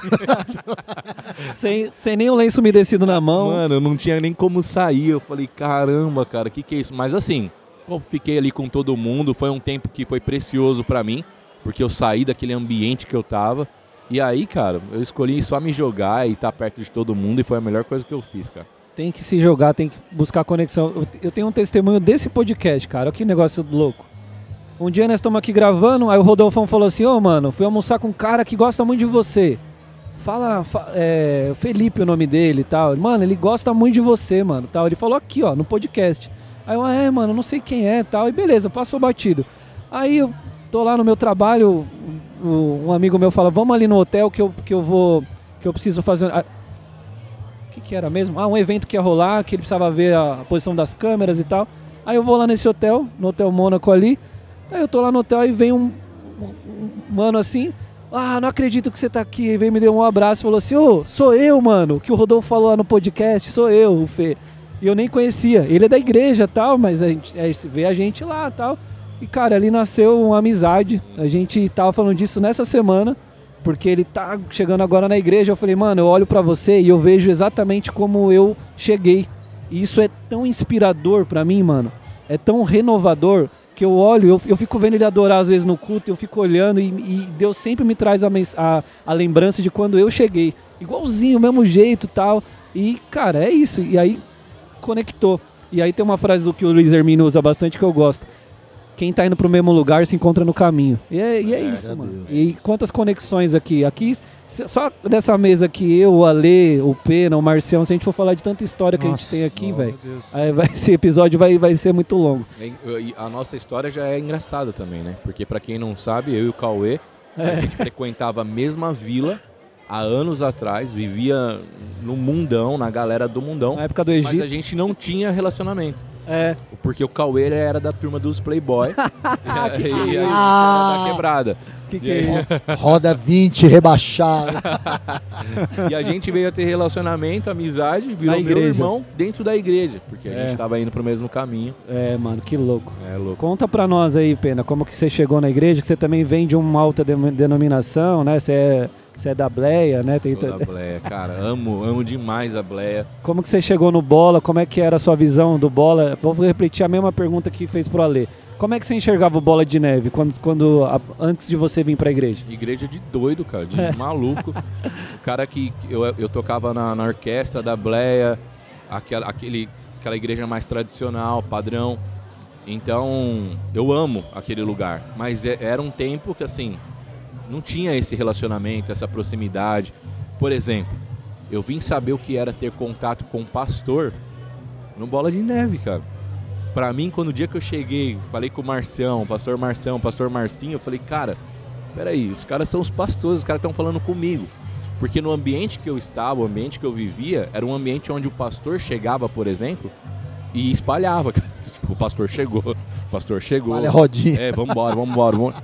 E, e aí, cara, era uma coisa que eu sempre, assim, eu não sabia que eu tinha falta, mas eu, mas eu precisava de, de me relacionar e tal, e eu não tinha isso. E quando eu cheguei no Bola de Neve, cara, eu falei, a primeira vez que eu cheguei na linguicinha, eu falei, tomara que ninguém venha falar comigo, nenhum crente venha falar comigo, falar pra eu voltar, isso e aquilo, aquelas conversas, cara. Que eu não gosto dessas chatices. E aí eu fui a primeira vez, quando eu saí da linguicinha, ninguém falou comigo. Falei, ó, legal, é isso aí. Da segunda vez, a mesma coisa, ninguém falou comigo. Da terceira vez, eu falei, caramba, que igreja é essa? Ninguém vem falar comigo.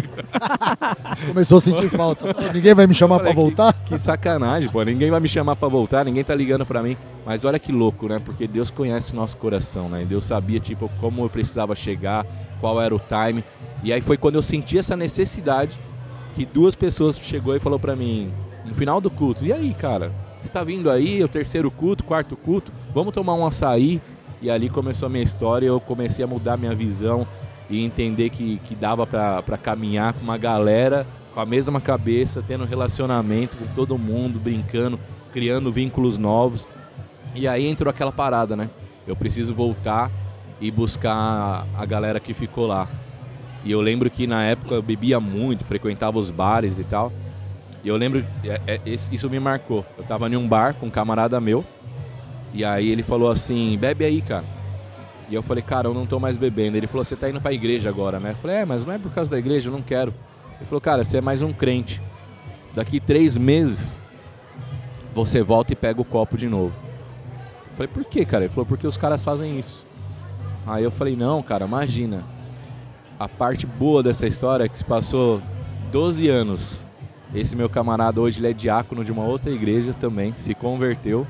E aí a gente olha e lembra dessa risada, o Kleber. Clebinho, falei isso pra você? É, a gente, a gente dá risada dessa história. A gente fala, caramba, cara. Há, há anos atrás a gente dando risada, falando que ia voltar para um bar. E olha onde que nós estamos aqui, firme, permanecendo no caminho. E glória a Deus por isso. Glória a Deus. É o permanecer, né? É, Eu acho que essa é a grande sacada. Quando você toma uma decisão na tua vida, acho que o grande desafio é esse, é falar assim, cara, eu preciso permanecer, eu Sim. preciso. É, não, não vou ceder, não é porque o outro fez, porque o outro deixou de fazer. exatamente. É, acho que você ter essa, esse desejo de, de seguir em frente naquilo que, que agora você se propôs a viver, a fazer. Aquilo que é o novo, né? E se abrir para isso que, que vai ser apresentado para você, vir com o coração aberto mesmo, né? E eu lembro que um, é- é- esse era, essa era a minha oração, que eu não, não fique resistente, eu quero conhecer o que é o, o novo de Deus e tal. E foi, foi isso que aconteceu. Demais, cara, demais. E aí eu vejo essa galera nova chegando aqui agora, por exemplo, passando por toda essa estação que a gente, a gente passou, né? E como é importante, um dia desse, como marca essa galera nova. cara, Demais, demais. né, Top. galera? Tô na, tô na área aqui também. É, a gente tá rodando aqui, agora voltamos É. pra área. E nós voltamos na mesa aqui o Juan também. E eu chamei o Juan aqui, porque a gente vai rodar uma galera. E o Juan ele tem uma história diferente de muitos, porque ele veio pra igreja, conheceu Jesus, depois saiu, miserável, foi dar as pernadas nele, deu as prontadinhas, né? E depois voltou, mas ele conhecia a, a história, né? É, Você chegou na igreja que ano, Juan? Eu cheguei em 2016. É, Não, perdão. Antes. em 2000 e- 2013. 2013. Aí 2013. você ficou uns anos. Eu lembro que ainda eu cheguei na Turiaçu, na Turiaçu, lá no, na Suplicy. E quando teve aquele mutirão de fazer limpeza da igreja lá do, da Timóteo, eu ainda participei. Então da, isso foi 2012. 2012. Porque nós Final de mudamos. 2012, é isso? Não. Nós, final de 2011, 2000 Caramba. 2012 a gente estava mudando. Em março de 2012 a gente mudou. Então foi isso. É. Então é. Aí você fez um mutirão de mudança a e gente tal. fez um mutirão de mudança e então eu já tive um relacionamento com a Clarissa e a gente começou a frequentar. A, a minha pergunta era: isso, isso eu, eu vivi um processo, mas não, não na nossa igreja, de sair e voltar. Mas o que, que leva uma pessoa, já que o papo há dois minutos atrás era constância e permanência, É. o que, que faz uma pessoa conhecer Jesus e sair? Que, que, que, para a galera aprender, o que, que te tirou dos caminhos de Deus por, um, por uma estação? Olha, eu, eu posso é, falar que eu fui muito influenciado. Eu deixei que as influências é, entrassem no meu caminho e, e eu acabei sendo muito influenciado. Eu era uma pessoa que era muito fácil de manipulação das pessoas me manipular. Então eu, eu lembro que eu saí de um. Saí junto com um amigo e aí ele levou uma, uma moça e tudo, então eu tava firme, tinha feito cura de libertação, tava firme com Cristo. Na época eu chamei a Clarissa, que é minha esposa hoje, e aí ela falou para mim que não ia ir na igreja, que esse papo de santidade era loucura e tudo mais. Quando você disse ser influenciado, é claro, e também te influenciou, ela não também ir? me influenciou a não ir. É isso. É. E aí é, a gente terminou, eu ainda tentei permanecer ali por um tempo, mas Ma- Mas é Caiu. duro quando um dos cônjuges não, não quer ir, um das partes não quer ir na igreja, né? Cara, como que a gente lida com isso? Eu não sei o que é isso, e pelo menos É, eu você também, não, né, Fênix? E também o Marcelo também não. Espiritualmente deve ser um tipo um cabo de guerra, né? para É, mim puxando foi, pra lá, pra cá. Pra mim foi porque eu já, eu já tinha experimentado o mundo, então é, eu, já, eu já fumava, eu já bebia. Com esse rapaz, inclusive, a gente já trabalhava juntos, então ele. é, esse convite, a gente foi pra uma praia, lembro até hoje, a gente foi pra Boiçucanga, e aí a gente foi de casal e tudo, e meu, dali minha vida foi por água abaixo, assim, depois mais uns três anos pra frente aí, mais ou menos. Você ficou três anos É, fora e depois é, voltou. Uns dois anos, mais ou menos. Acho que uns dois anos e meio. E me diz uma Aí- coisa, uma curiosidade. Você foi, você conheceu os caminhos. Você viveu umas experiências com Deus ali, né, no- nos cultos tal. Quando você sai e você fala, meu, quer saber, é isso que eu quero viver. Você vai, você deixa pra trás os caminhos e vai viver a vida. Como que é no teu coração? Você, em algum momento, você sente aquela, vem aquele pensamento de tipo, cara, tá errado. Você consegue fazer as coisas que você fazia antes com a mesma naturalidade ou não? Fica sempre um, um peso ali. Como, como que foi isso? Ó, é, eu confesso que quando é, eu saí dos caminhos, foi. Eu me entreguei de cabeça, assim, de novo ao mundo. Então eu, eu, eu sinto que eu perdi mesmo, assim, a. Como é, desconectou. né? Conectei. Não, e Desconectei, cê- e é você a perde a moral, porque Essa a é a galera palavra. da tua família falava assim, e aí, você é crente? E aí, então você não é crente mais, agora você tá no mundão, Era. você fica sem moral, É, não fica, é. mano? Total, porque a minha mãe, ela nem acreditava na realidade quando eu comecei na igreja. Então foi quem convidou, quem me convidou foi o Ricardinho na época. E ele e, e a minha mãe, né, ela também não frequentava a igreja, então pra ela tava tudo bem. Ela ah, ah, meu filho tá aí, tá tudo certo com ele, entendeu? Tipo, deixa ele, né? Que bom, pelo menos tá na igreja, né? Tipo isso. Mas é, eu lembro que um dia quando eu estava sozinho, todo mundo estava saindo e ali eu recebi um e-mail do Ricardinho, inclusive do meu, de uma foto do batismo que ele bate, que ele teve uma foto, ele me mandou um e-mail Que legal. e aí eu fui pro fui para casa, cara, eu tava sem dinheiro, meu tênis estava rasgado, tava duro, não tinha ninguém mais. Então eu me senti de fato sozinho ali. Então eu fui para casa, eu me ajoelhei, coloquei um louvor do Thales Roberto na época e comecei a clamar a Deus para que Deus é, Olha que louco, hein, cara? e aí Sozinho essa experiência, só Sozinho, você e Deus. sozinho, né? Sozinho. Cara, e você sabe que. Até arrepia, né? Você sabe que um dia eu tava ouvindo o testemunho do Thales sobre aquela música Me lava, Ah, me limpa, me ensina, me inspira e há de ir. E é uma música, mano, ungida. E ele falou o testemunho assim, cara, quando eu fiz essa música, eu tinha zero de unção dentro de mim. O, o meu clamor era para viver aquilo que um dia eu tinha vivido de novo, mas era um grito de clamor, mas eu não tinha, não sentia a presença de Deus. Eu queria sentir ela de novo. Talvez a mesma sensação que você tinha, né? É, E ele eu- conta que ele, ele fez essa música no chuveiro, né? Ele começou a chorar sozinho. Ele e Deus, uma Sério? experiência parecida com a sua. Só ele e Deus. Ele fechou o box, o famoso choro do, do box, né? Ele entrou, fechou o box e Deus começou a dar essa música pra ele. Ele falou: só tá eu e você aqui. E Deus começou a dar essa música e Deus foi, foi profético, né? Deus começou a lavar mesmo tudo que ele tinha vivido. lembro. Eu lembro que um dia eu tava.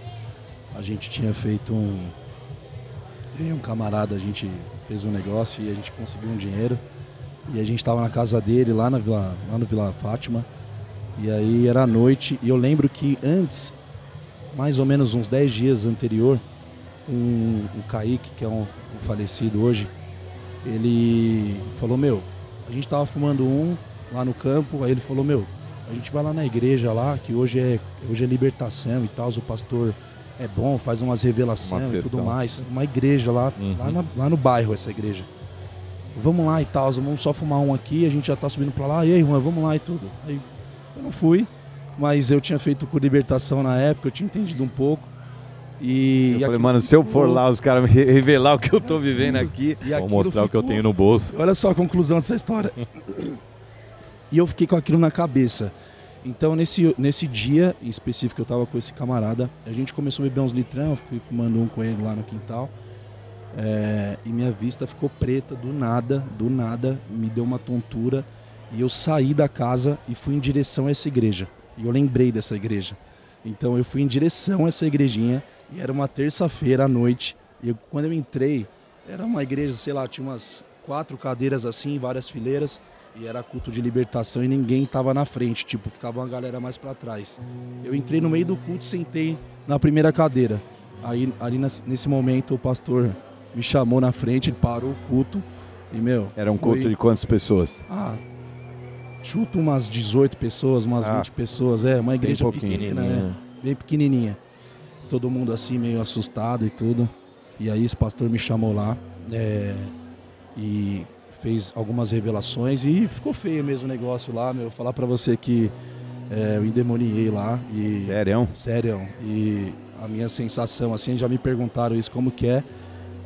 Eu, como se eu tivesse preso numa caixa, não sei, mas de uma forma consciente. Eu tava é, sabendo o que estava acontecendo, mas eu não, não tinha Tinha controle. o controle sobre o Tinha teu corpo. controle Sobre o meu corpo, é. Então ali, né, rolou todo aquele negócio e tudo mais. Fui pra casa, tava muito mais leve e tudo mais. Só que, cara, no outro dia eu não tava preparado pra isso, né? Eu já acordei, já meti um cigarrão na boca, já Veio o peso, de né? novo. E eu confesso pra você que depois daquele dia eu fiquei pior do que eu tinha entrado na igreja. Então ali, de fato, assim, minha vida foi declinando cada vez mais pro buraco. Que louco, porque isso é um princípio espiritual mesmo, né? É por isso que, mano, a libertação é uma responsabilidade muito grande da igreja. Porque se você libertar uma pessoa, mas não tiver os devidos cuidados no pós, e a pessoa não tiver uma transformação de hábitos, costumes e um acompanhamento, ela se, mano, ela se arrebenta. Se arrebenta fácil. É, aí às vezes a pessoa não entende, porque a pessoa chega na igreja e de repente tem um seminário de cura e a pessoa fala, eu quero ir. Mas Calma. Calma, exato. Conheça, conheça primeiro o Jesus que te ama, que morreu por você, que te salvou. Se, né, seja tocado por esse amor de maneira que você tenha consciência desse perdão e, e- e- e dessa dimensão do contexto espiritual para que você consiga suportar. Porque a Bíblia é clara nesse sentido. Né? Ela fala que é como se fosse uma guerra mesmo espiritual que se trava nas regiões celestiais sobre aquela vida. Demônios tinham posse e legalidade sobre aquela vida. Quando essa pessoa se arrepende, ela clama pela ajuda de Deus, pela intervenção de Deus, Deus desloca anjos, né? Jesus entra em ação ali e esses demônios eles perdem aquele. Só que o demônio ele vive num, num, num campo que é diferente do, do nosso campo físico real e eles precisam de um corpo físico para eles interagir nesse mundo. Então o que, que ele faz? A Bíblia fala, ela fala que ele tenta voltar para aquela casa onde ele habitava, para aquele espaço onde ele ocupava. E ele não pode encontrar aquele espaço vazio. Ele precisa, na hora que tentar voltar, encontrar aquele espaço preenchido pelo Espírito Santo de Deus. Para que aquela pessoa não seja tentada a voltar nas velhas práticas e abrir aquela brecha, aquela legalidade para que eles entrem de volta. Então é muito importante que a pessoa tenha um, um- um senso de maturidade, de responsabilidade, para que ela não trate isso com, com, é, com, com desdém, sabe? Tipo, como se, ah, vou fazer um seminário de libertação como se De uma fosse. forma mística, É, né? como Tipo, se fosse um, um evento que eu vou É, participar posso- ali. Não, não. Isso, isso pode ter um impacto muito maior na vida da pessoa do que ela imagina. Posso dar um exemplo? Quando, quando eu uma vez tive um processo de infecção um pouco mais sério por causa do meu rim, a médica falou, vamos, pode rodar, estamos rodando. O médico falou assim, é, cara, você vai entrar num rodízio de antibiótico e nós não podemos, mano, parar no terceiro dia do antibiótico. Tem que ir até o fim. Porque se você não toma o processo do antibiótico até o fim, o, é, louco isso, né? o negócio. E é mais ou menos nessa É. linha aí. Se você não vive o processo é, de Inteiro de acompanhamento, de libertação, libertação, né? mano, você volta e aquelas bactérias aprenderam a ser resistentes e agora você volta num estado pior do que o que você tava e tal. Então essa, essa é a Eu seriedade. que naquele momento ali eu voltei de fato assim, eu fiquei muito ruim, muito mesmo. E se eu não me engano, foi depois de alguns meses eu fui preso, né? É, então, eu acho que Deus me guardou ali um pouco para eu poder refletir Cê- também. deixa eu fazer esse É. parede. Você fala que você É. foi preso de boas hoje, é, É. um testemunho. É um testemunho, é. Conta É. aí, qual que, por, que, por que, que você foi preso? Quando- só, só um, só, quando eu conheci o Juan, ele contou essa história pra mim, assim. Mas assim, a queima-roupa. A gente no banheiro da igreja. Quem vê ele bonitão, É, esses é. dentão mentex aí, mano, fala, ô louco, é falei, "E aí, boy. cara, o que aconteceu? Não, eu tava preso e tal. Eu falei, o quê? Como assim? Cara, eu. A minha, a minha família, meu pai e minha mãe sempre foram separados desde criança. É, e quando a gente veio morar em Guarulhos, o primeiro lugar que a gente foi morar foi na Hatsuta. E, e minha mãe acabou se relacionando com, com um dos traficantes na época. Então eu acabei vivendo um pouco desse mundo e olhava ele, que era a única referência, porque meu pai já tinha uma outra família, estava em outro estado. Então eu olhava para ele como minha referência, porque eu queria ser igual a ele. Olha Então, que doideira. É, então, tipo, eu, né, ele era descolado, tinha uma galera colando com ele, ele tinha conceito, tinha respeito, e era um cara respeitado mesmo. E minha mãe era casada com ele, então a gente tinha esse benefício. Mas muito difícil, né? Eu lembro, tem alguns relances na minha mente, ele agredindo minha mãe, enfim, foi uma, foi uma vida muito dura, assim, um pouco. Não, né, eu sei que cada um tem uma história, mas é, eu achei que, olhando hoje, o- analisando isso e colocando meus filhos nesse cenário, não é, sei lá, não, não gostaria né, que fosse dessa forma. Mas é, eu aprendi muito e depois minha mãe separou dele na época. Então eu, eu tinha um pouco essa, essa raiz, né? Eu tinha Sim. esse negócio de falar, meu, é isso e tal. Eu, inclusive, é, eu se eu tivesse continuado, se eu não tivesse conhecido Cristo, com certeza eu teria entrado pro partido, por exemplo. É, né? É, porque eu Destino tinha sempre... completamente diferente. né? Total, total. Porque depois de um tempo, até hoje, na real- assim, eu tenho contato, eu tenho uma aproximação, mas né, de uma parte mais evangelística mesmo. Os caras mesmo olham, tipo, falam, meu, caramba, que me leva pra igreja e tudo, eu quero ir com você. Teve uma vez no Natal que ele me abraçou, ele não, ele não me soltava mais e ele só chorava, velho. Quem? Um, um- um amigo meu Não. que ele. É, e ele falava, meu, me leva pra igreja e É tal. porque, não sei mano, o quê." quem, quem às vezes vive nesse caminho aí sabe que o dia pode chegar a qualquer hora, né, mano? E, e eu acho que quem já viveu um veneno tem muita propriedade pra sair e falar, mano, já tive ali Hum. e já sei o que é, né? Em E- qualquer área, em qualquer testemunho, em qualquer experiência. Doideira. E aí, e aí foi, né? Foi esse caminho todo maluco aí. É, mas eu acabei entrando. é, vou falar bem aberto aqui, tá? Uhum. Acabei entrando numa quadrilha junto com os caras e só a disposição na época não era o suficiente e precisava de um carro. E aí esse carro, eu arrumei esse carro e era um carro, era um dublê, porque a gente ia né, fazer uma cena. E, e aí um amigo meu tinha uma moto, perdeu essa moto na Vila Maria e a gente foi tirar esse carro lá no Tremembé. Então a gente tomou um enquadro da Força Tática na época e eu fui preso por esse carro. Não Ah, deu certo. Tá. Eu, é, eu não fui para esse, né, para esse dia, Cara, Deus, Deus te deu o Deus- tranco, o chacoalhão na- É. no começo, né? Antes, no né? começo. E aí, meu, sei lá, não sabia muito bem assim o que eu tava fazendo, para te falar a verdade. Eu não, não dava tanta importância, né? Porque eu acho que eu vejo as pessoas hoje da vila, eles não É ligam. porque, tanto, é porque né? quem não tem muito a perder, É, né? Manda, manda ver. Daí você. E aí, caramba, que obra, que obra linda, hein, meu? é, Hoje ver vendo? você assim é, é, é demais. E aí eu come... a Clarissa foi pra mim assim, meu, muito fundamental nessa. Que, Ela- que horas que a Clarissa mudou de time? Quando Ela era do gente- contra da igreja, É, agora ela era a é, favor. é. Na realidade, quando depois de tudo ter acontecido, ela inclusive, né, foi lá, ela me acompanhou, ela ficou comigo do meu lado. E, e um, um certo dia a gente a gente tinha saído, eu, um casal de amigos, e eu acabei a gente bebeu, passou dos limites e eu acabei agredindo ela e em casa e no outro dia a gente falou, meu, eu, eu falei pra ela, meu, você não me merece, vai pra sua casa, você é uma menina boa, você é uma família boa. É, pra mim tá tudo bem, entendeu? Você não, você não precisa disso, né? E, eu falei, vou voltar pra igreja e tal. E ela não acreditou, né? Tava fumando, tava perdidaço. Mas é interessante, porque você não voltou pra igreja por causa da mina. Não. No caso, a mina é a tua Não. esposa, né, É, Clary? Mas é. você não voltou por causa de uma mina. Você, você ficou, Eu- você foi, dispensou ela, tipo, mano, toca aí que Vai você lá vai. que eu vou. É, e aí, eu vou. Só que o que acontece? Um- uma semana antes, isso aconteceu num sábado, e num domingo que antecedeu isso, por exemplo, ele. Eu fui trabalhar, que eu comecei a trabalhar. Porque na cabeça dela, assim, meu, você precisa arrumar um emprego, você precisa ser um cara direito, entendeu? Porque eu tô indo contra a minha Entrar família na inteira, linha você tem que tal. entrar na linha, é. Então, tipo, ela fez o currículo comigo, foi lá, entregou um currículo comigo na época, tipo, me incentivando a isso, entendeu? E aí ela. E aí chegou nesse ponto. E aí é onde que, ela, que a gente voltou, assim, pra igreja. Quando a gente. Eu tava voltando do serviço e não tava na igreja, né? Eu tava né, ainda no, no processo de, de voltar.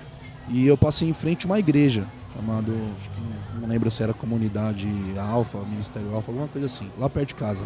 E um louvor, cara, ele tava saindo pra fora da, da igreja o louvor. E aquele louvor me tocou de uma forma sobrenatural Aí, mesmo. tá vendo? Deixa eu fazer um pause aqui e introduzir o Brunão, que tá na mesa com a gente. Salve, Salve de palmas ao Brunão, salve de palmas ao Brunão. Aí. Aê, Brunão, tá na área, tá na área. Tem uma pergunta pra fazer pro Brunão também, antes da gente seguir, Juan. Então, então o Brunão devidamente apresentado, aí o Juan tava falando e a gente tava vendo de quando que a, a Clary mudou de lado, né? É.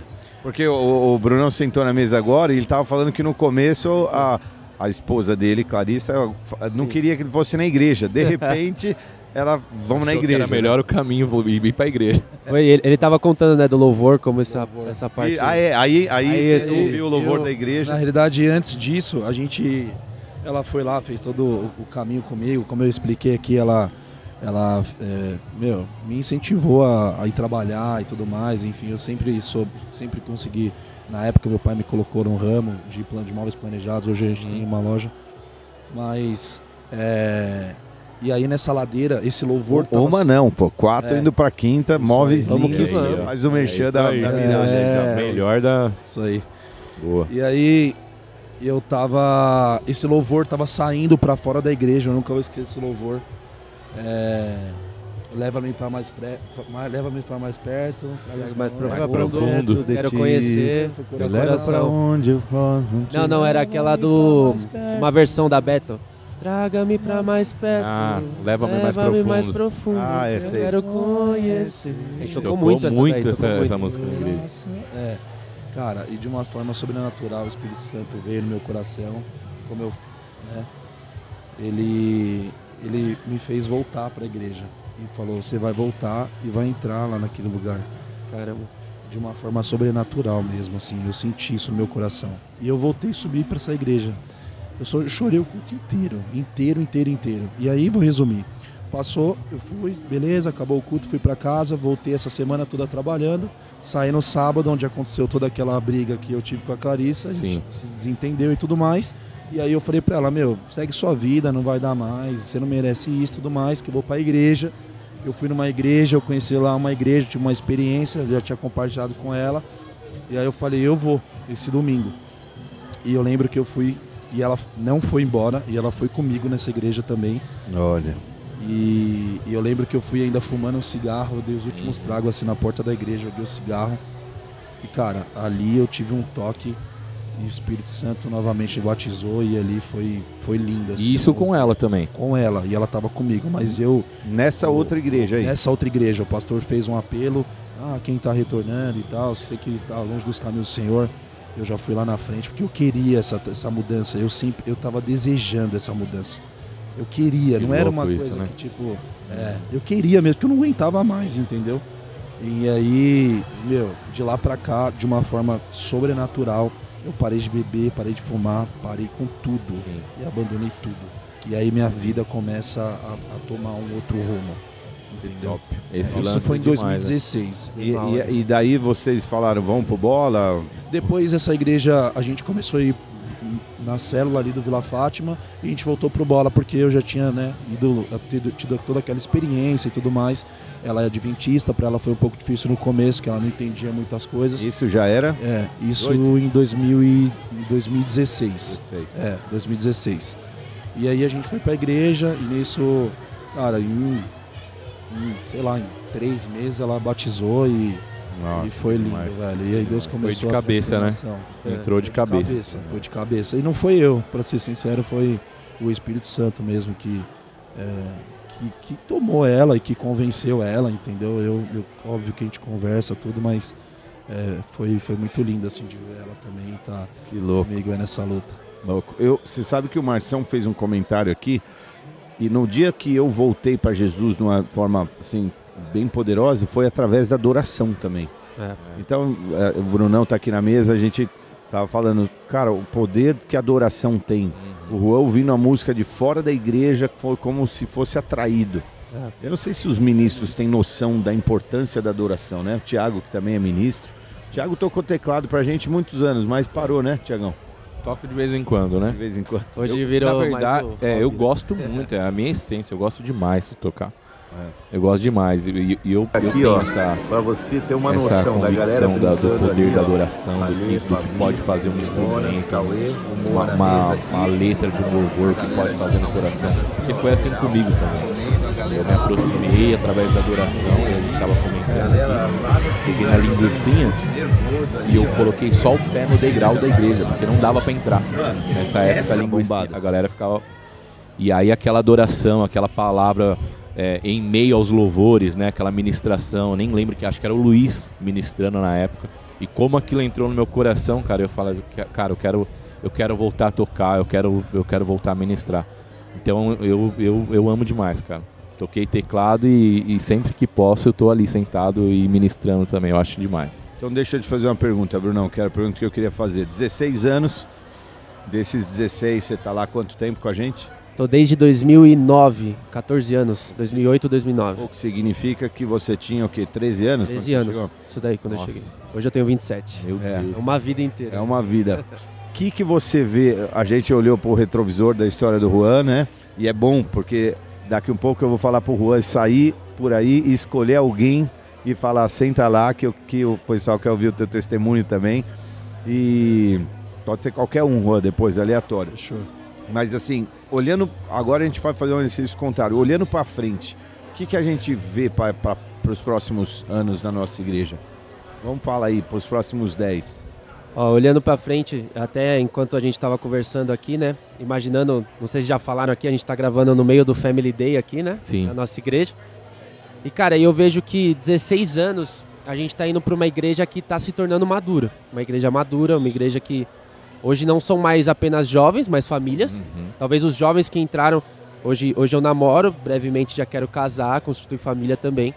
E o que eu acredito é que, naturalmente, quando os anos vão passando, você vai criando uma tradição. A tradição ela é boa. Sim. Porque, meu, a tradição faz o quê? Meu, culto do dia dos pais, você vai lá, abraça seu pai. Culto da família, pô, culto do- das mulheres, né? É importante. Só que uma. Até eu- fui buscar aqui no, no, numas notas que Deus me falou uma vez. É que teve um momento da, da história da igreja, que em Colossenses ali, o que, que começou a acontecer? Colossenses ali, o povo de Colosso, que hoje é a nova Turquia, né? O povo começou a se converter, eles eram gentios. Marcinho tá aí, me corrija se eu estiver falando besteira. Thiago Pena, Juan aí se eu estiver falando. E quando o povo começou a se converter ali gentil, o povo que já era judeu naquela época e que seguia Cristo começou a falar assim: não, vocês vão ter que se, se converter, mas vão ter que ter práticas que o judeu tem, como a prática do Circuncisão. circuncisão. Aí Paulo vem nessa, nessa, nessa carta e fala assim: não, não, não, não, não deixa que ninguém faça, faça com que vocês sigam tradições humanas. Isso daqui me pegou. Por quê? Porque a tradição, ela é boa, mas às vezes ela é perigosa. Porque eu acho que a tradição pode, se a gente não tomar cuidado, virar uma religiosidade. Sim. E aí o que, que eu acho louco? Porque lá em Atos, Pedro cresceu judeu com Cristo. Quando ele conhece a Cristo, ele vai caminhando e chega um ponto que Pedro tem aquela visão, aí, aí Deus, Jesus, Deus fala assim pra ele: Ó, Pedro, pode matar e comer. Lembra dessa, dessa passagem lá em Atos? Pode matar e comer. Aí Pedro fala assim: Não, não posso, não posso comer carne. Como eu. Aí, aí Deus fala assim pra ele: Não, agora tá se estabelecendo uma nova, um novo padrão. Agora o evangelho não é só para os judeus, mas sim para todo mundo, para os gentios, para os gregos e tudo mais. Então o que, que eu acho nesses próximos 16 anos assim? Eu acredito que como bola de neve a gente está se tornando uma igreja madura, mas eu acredito que Deus ele tem uma revolução assim, é o que eu, o que eu, o que eu creio para esses próximos anos assim pra gente, sabe? Você acha Tipo que de uma- que, desculpa, que a gente fala sobre o tempo novo, né? Vamos viver um tempo novo. Você crê que, que a partir desses 16 anos talvez é, é, é o momento de viver de fato algo novo? É, eu acredito que que é uma transição, assim, sabe? É, numa, numa conversa que a gente teve com o Marcinho, o Marcinho até falou, pô, vocês não são aqueles filhos que passaram perrengue e tiveram que crescer. Vocês cresceram já debaixo de uma outra. Mano, o Marcinho virou pastor quantos anos, paizão? Você virou pastor? Acho que era 28, 20, por aí. 28 anos. Hoje eu tenho 27 anos. É uma outra geração, é uma outra forma de ver. Então o que, que eu acredito? Eu acredito que, que Deus, ele. eu- a gente ainda não sabe, mas Deus tem esse algo novo para nossa geração. Deus tem esse algo novo para esses próximos 16 anos. Como isso vai acontecer? Não sei. É algo diferente. É algo agora que. É, é, é, é- é tipo, é tipo Pedro. Mano, tudo que eu entendi até agora, não podia comer carne de porco, não podia comer não sei o que. Mudou. Agora Então, Deus tem a- algo a- novo. A, a tradição, ela é algo que é formado baseado em experiência que dá certo. É. Bom, já que tá dando certo, vamos fazer de novo. Continua, né? É, Vamos deu certo, faz fazendo. de novo. É como um prato que você faz que dá certo, aí você fala, mano, vou fazer esse prato aqui porque pelo menos esse aqui eu sei É. que sai bom, não vamos mudar. E aí você não inventa, aí você fica. Vira uma tradição. É, é, então quebrar uma tradição no sentido positivo e não pejorativo, eu acho, eu acho bom. E enquanto você estava falando, me veio uma, uma passagem na cabeça, porque tem coisas que são boas. E aí, aí eu acho que Jesus fala, o bom escriba, bem versado na palavra, sabe tirar dos seus tesouros coisas velhas e coisas novas. Ah, que legal, né? E isso é legal. Por que, por que, por que, que o bom escriba era o conhecedor da palavra? Ele conhecia a palavra, então tem coisas que são, que são velhas, mas que são boas. E tem coisas que são velhas que já não são tão boas. E, e identificar o que já não é tão bom e que precisa ser trocado, e identificar o que é bom e ainda, e ainda não é para ser trocado, porque são fundamentos, Esse é o grande desafio. é o grande desafio. É o grande, Grande desafio. desafio. Quando a gente eh, começou o Ministério Bola de Neve, na verdade eu não estava presente, atuante, quando o Ministério se desligou da Renascer em Cristo e se transformou uma igreja independente. Começaram algumas reuniões, levou-se alguns meses, quase um ano, para o CNPJ de fato sair e ser uma igreja, oficialmente. Quando a igreja alugou um salão e era a igreja da, da prancha de púlpito, eh, a igreja que, mano, falava assim, papo mais reto, um estilo, mano, a galera, a galera, muitas vezes eu fiz isso. Eu chegava pro culto de domingo à noite salgado do mar. Porque você ia Aham. passar o dia na praia, voltava. Fazia o tal, surf. Fazia o surf, a galera, eh, tinha muito isso. Tinha nego, nego ia de regata, chi- chinelo, até hoje, vai um ou outro. nin- Ninguém. Cara, você entrar numa igreja de bermuda, chinelo, regata, ou de boné e uma bermuda, é um, é um negócio que em muitas igrejas incomodaria, até hoje na nossa. Até hoje, né? Pá, foi uma quebra de paradigma, né? E, e ficar atento para esse novo de Deus é um enorme desafio. E É. eu falo isso como pastor, porque é quase como um peso de responsabilidade de, de você ter que ficar. Como uma, é como, por exemplo, vamos dizer, o Juan, que é empresário. Mano, você vai fazer só o que foi feito uma vida inteira, porque tem empresas que são conhecidas pela tradição, mas tem empresas que são conhecidas por inovação Uhum, né? uhum. E, e, e aí você vai ficar só fazendo isso. Então é o, é o dilema do empresário entre manter o que já sabe fazer ou inovar para tentar alcançar algo, né? Fazer só o que deu certo, e eu, né? como Ou- pastor, fico tenso, falando, mano, o que, que tem que Que ficar será? e o que, que eu vou mexer e que, e que entendeu? Sei lá. Mas, é um- paizão, o que eu acho interessante é que, até falando desse ramo empresarial, muitas empresas que os filhos herdaram a empresa do pai, alguns filhos não conseguiram fazer as empresas virar. Mas tiveram empresas que os filhos herdaram e eles fizeram aquilo multiplicar de uma Oh, forma Sim, sim. exponencial. Então, assim, é, é algo assim que eu, eu creio que é o Espírito Santo que vai fazer. Se a gente pegar, a gente tava falando sobre adoração. Quando eu, eu cheguei no Bola também, 14 anos, esse paradigma de, meu, ver gente de bermuda, do- com reggae e tal, era muito forte. Hoje, a gente sai pelas ruas, a gente vê as church, tudo fruto do Bola de Neve. Bola de Neve começou. Mas se você pegar pela adoração, tudo, que é ficou meio por aí, parecido. é. Worship e tal, Sim, não sei o quê. sim. Então, assim, eu creio que é algo que tem que se buscar do Espírito Santo mesmo, não tem muito uma explicação. Mas desse algo novo que a gente tem, a gente tem que se abrir pra isso, entendeu? É. Então, assim, pô, é, o- é o que o Paizão falou. Algumas coisas deram certo até aqui, deram certo. Algumas coisas tem que continuar, tem que continuar, mas algumas coisas não. É. E aí a gente tem que pensar, entendeu? Até onde a tradição vai ter aquilo que Marcinho falou. Quem né? eu era com 18 anos não é quem os teens agora E- são. E o que Entendeu? vai funcionar, E né? o que vai funcionar. Às vezes o que funcionou pra mim, eu não sei se É. vai funcionar pra eles. Até porque a linguagem agora também já mudou. Então, Mudou. tudo. Você sabe que- O reino em movimento, né? É. Você sabe que tem uma palavra é, na Bíblia que é muito interessante. Eu já até ministrei um tempo bem atrás sobre isso. É a palavra aion. E aion representa, é, às, vezes ela é, às vezes ela é traduzida como século. Quando diz assim, o príncipe deste século, que é Satanás, ele usa aion. Porque aion não é um século de 100 anos, aion não é uma... Aion é uma- um período e uma estação que opera debaixo de uma realidade espiritual específica. Foi, inventei? Não. Não. dá pra-. Então, por exemplo, qual era o Aion na Grande Depressão Americana de 29? Suicídio, Sim. É, morte, desespero, quebradeira tal. Aquele, aqueles anos que, que, que, que rolaram ali, esse era o Aion que governava. Então, por exemplo, qual é o Aion que, que governou durante os anos de guerra? Que fosse da primeira à segunda. Cara, era uma, era uma atmosfera, né? E, e- e- então ele. Aion é um período que, que, da qual você vive debaixo de um determinado governo Sim. determinado, de uma te- determinada Principado, atmosfera alguma coisa assim. é, Sim. movida. Então, então esse, esse termo Aion ele é indefinido, ele não significa 100 anos, ele não significa. Por que, que ele usa que Satanás é o príncipe deste Aion? Porque Satanás governa desde a queda até a volta de Jesus, é ele quem governa. É esse o período dele em que ele reina na terra. E por que eu estou dizendo isso, usando essa referência? Porque a atmosfera e a condição espiritual que a gente vivia há 15 anos atrás, quando você, por exemplo, estava na igreja, é, hoje é outra. É. Cara, e a internet é um determinador para um novo Aion na face da Terra. Porque agora tudo se move diferente baseado nessa, nessa condição e nessa realidade que a gente existe. Então, se a gente. E, e quando Paulo fala para a gente. É, é, pra gente é, olhar adiante, né? E, e não ficar paralisado só.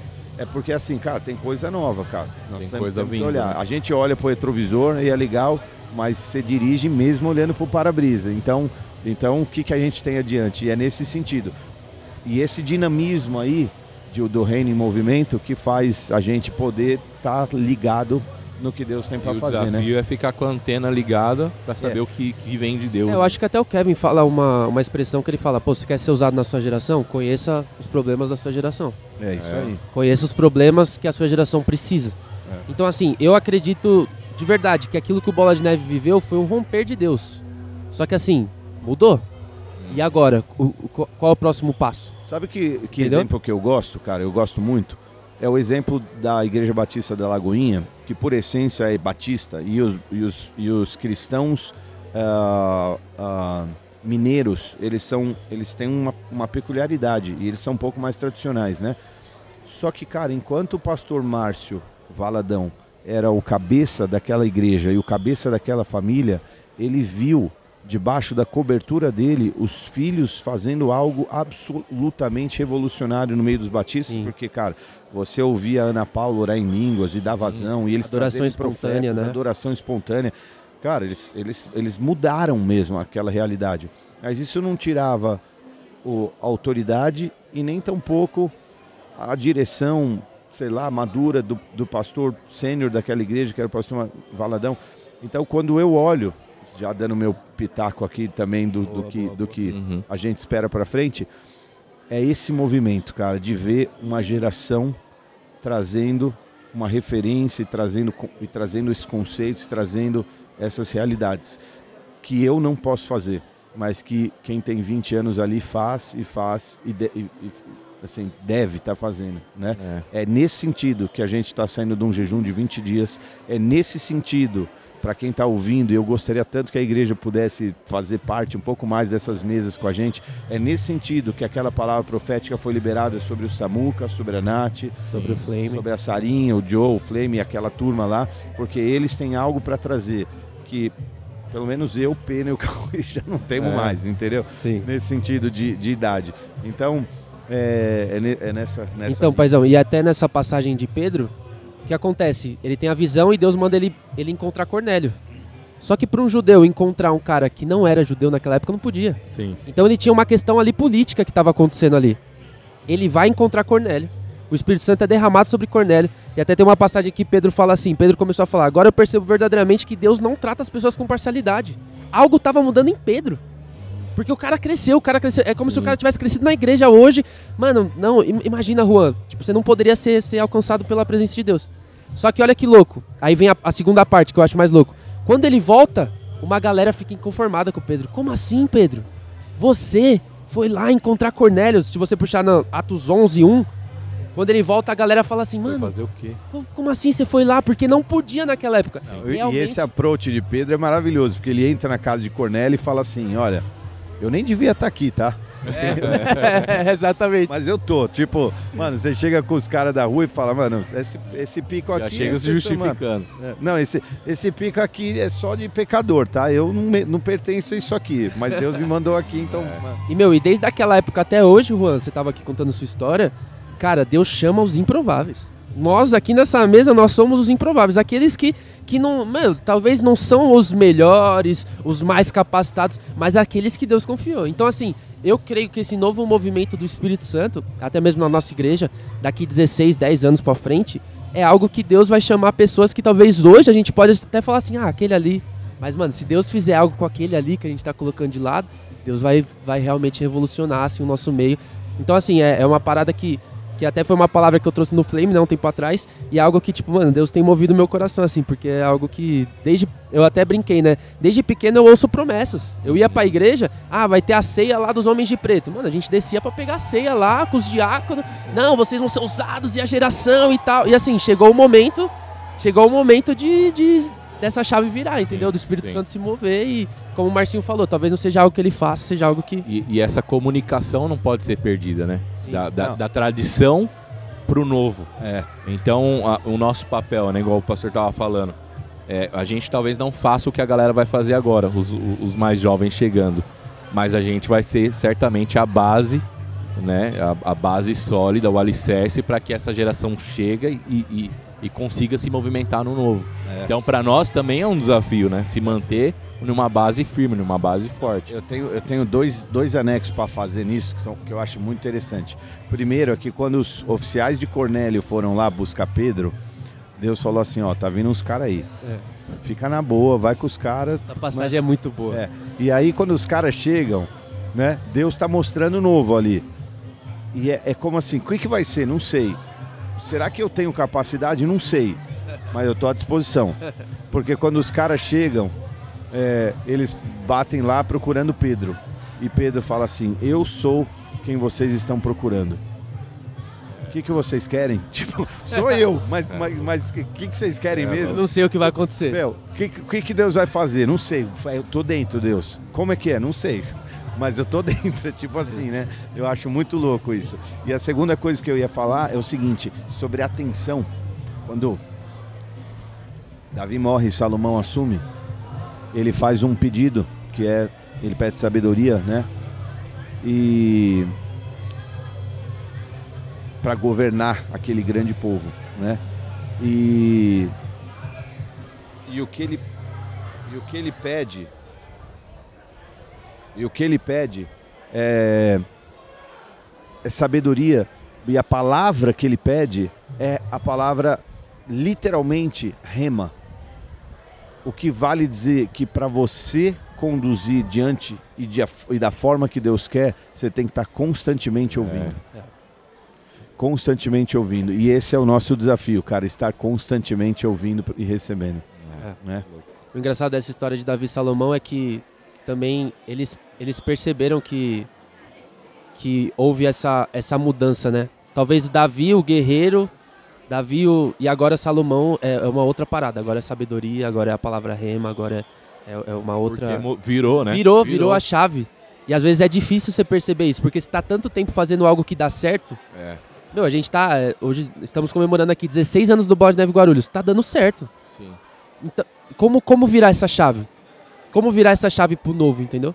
Como, como que você vai fazer agora? E agora, o que, que a gente faz? Tem um certo medo também, né, Bruno? medo, tenho medo. Igual o pastor falou, é, é, virar a chave pro novo e, e mexer naquilo que tá dando certo, Né? Tá dando certo, vamos continuar assim ou vamos levantar a antena espiritual e falar o que, que é esse novo? É. Que pode mudar, o novo sempre É que nem no seu trabalho, né? Você tá lá, aí surge uma proposta nova, você fala, cara, eu já tô cômodo aqui. Às vezes a nossa desculpa também de, de ficar nesse lugar é porque é cômodo pra gente, né? Meu, ah, mano, os pastores já me conhecem, meu, ah, eu tenho tanto tempo de igreja. Mas, meu, se a gente não se abrir pro novo, a gente vai ficar fora daquilo que Deus vai fazer. Mas fala aí, Cauê, quero te ouvir um pouco, porque eu sei que desse assunto você gosta. não só gosta, como ministrou uma palavra que, Ministrou. que, que Deus impactou, eu particularmente falando, a respeito desse, desse lance de geração, do novo vindo e, e qual é a plataforma e, e- e como eu fui ministrado né, em relação àquilo. Porque uma das coisas que eu aprendi em relação àquela palavra, por exemplo, foi que existe sim essa comunicação, ela não pode ser perdida da nova geração com a, com a antiga geração e aumentou a responsabilidade da antiga geração de ser uma, uma, uma plataforma firme para que o novo de Deus venha. Né? Então, antes de você falar, eu tava, enquanto você estava falando aqui, eu lembro quando eu conversava com a minha avó falecida é, e crente de muitos anos. E a convicção, cara, que ela falava a respeito das coisas do reino. É. Ela, ela era muito antiga. Minha avó morreu, faleceu com 93 anos. E ela falava daquilo que era novo.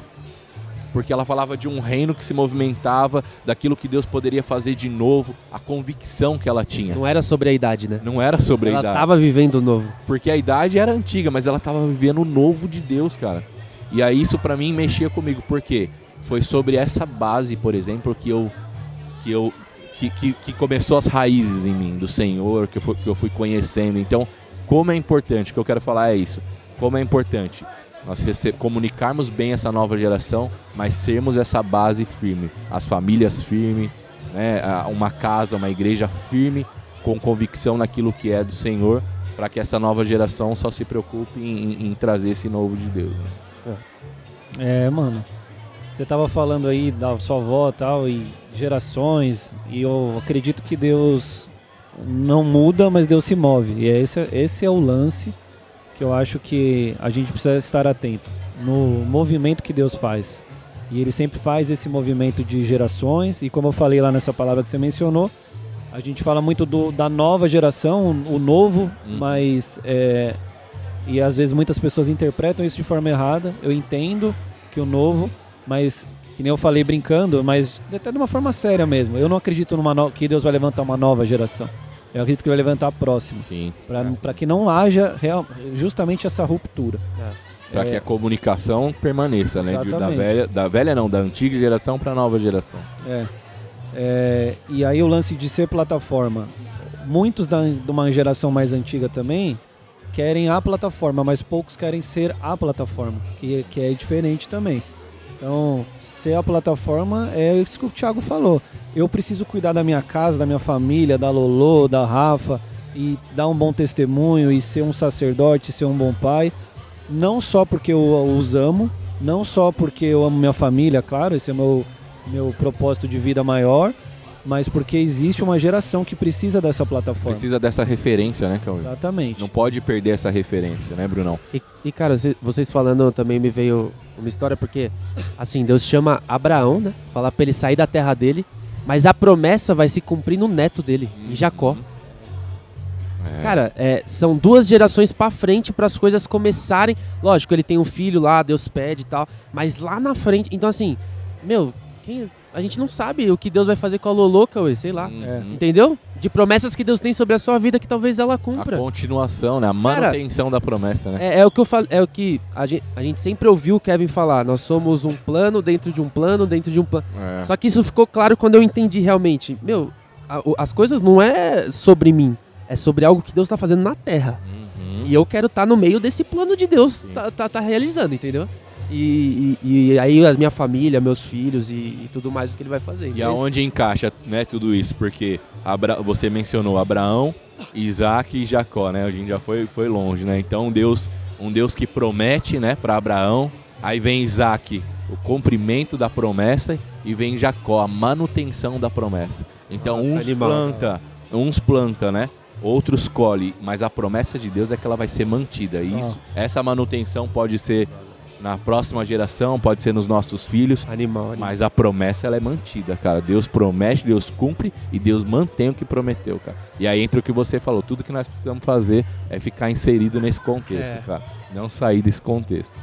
É que esse lance geracional, para nós como cultura, já é um negócio novo, que a gente precisa falar disso, precisa pregar sobre isso, ensinar sobre isso, porque nós não temos isso carregado na nossa cultura, é meio loucura. Abraão, Isaac e Jacó é a, é a base ali do, do, do judaísmo, né? Claro que também Abraão é o pai das três religiões monoteístas aí e tal, base do cristianismo também, enfim. Mas o que eu quero dizer é questão de cultura. O povo lá do Oriente, eles têm isso como cultura milenar. Tanto que a, a- uma das formas que a Bíblia foi escrita, foi propagada e chegou até nós é através da tradição oral. Que é uma coisa, se a gente for pensar no nosso contexto social, de cultura de brasileiro, é um negócio de, quase que loucura você pensar nisso. Porque a gente não tem muito esse lance do, do pai que passa pro filho, que passa. Né, Conta as histórias, né? Exato, não é. Salvo algumas famílias, claro, que nem, por exemplo, nosso pastor Marcinho, ele vem de uma tradição já, né, de cristãos da família e tal, e isso tá, graças a Deus, perdurando as próximas gerações e tudo mais. Mas no contexto geral, não tem, mano. Tô aqui com o Juan na minha frente, eu, eu né, tipo assim, você tem referências do seu tataravô, você fala, cara, eu carrego isso que vem da minha linhagem e tal. Culturalmente falando, a gente não tem isso. Então, esse é um dos desafios também. Porque na nossa cultura a gente já não, já não, já não é algo normal, como é para o judeu. Sim. Que tem um- a gente olha para a cultura judaica e é muito louco, porque, mano, tem judeu que nem segue assim, talvez nem crê tanto em Deus, mas a tradição, irmão. Se tipo assim, ó, para voltar em Israel, se vai ter uma guerra lá em Israel, estão convocando. Os caras vão, mano, porque tá no DNA deles. E, e, e- e esse é um desafio Você, nosso de levar isso. o que você falou aí, meu, tipo, em relação ao tataravô, é, eu já fiz uma reflexão em relação a isso e é sinistro mesmo, velho. Tipo, eu não conheço o avô do meu avô, nem sei que cor que ele é, não sei o que, que ele era aqui nessa terra. Eu sei que ele existiu, porque o avô do meu avô, quanto tempo que não tem? Talvez três, quatro gerações, talvez, mas eu não sei de fato quem ele é, porque talvez não tenha essa tradição, eles não tiveram essa tradição, e aí eu tive que construir, e estou construindo essa tradição. É isso, é daqui pra frente, mano. É, E vocês falando isso, eu também penso isso em relação à igreja. Pô, hoje o bola é, e a igreja, né, não falando só do bola, faz muito sentido pra nós. Mas qual é a igreja que a gente tá construindo pros nossos filhos? Entendeu? É. Vai fazer sentido pra eles lá? É, é- é- isso, isso também é o que é o que é o que eu penso. Pô, não, não acaba aqui, cara. Não acaba aqui. Tem uma geração vindo, não só de infantil, não só de pretins, não só de teens, não só de jovens, que daqui uns anos eles vão procurar uma igreja. E aí, que igreja a gente tá, tá, tá formando, entendeu? É, mano. Isso é pesado. E o lance de. é, da- ainda falando de tradição, o Deus, do, o Deus do meu pai Abraão, né? Você vê nessa geração eles falam o Deus de Abraão, o Deus de Isaac, o Deus de Jacó. Então, várias mensagens dessa da Bíblia. E é esse desafio que o Brunão tá falando, porque eu tô criando crianças, você também, o Juan, o, o Brunão ainda não Em breve, em breve. está caminhando para isso.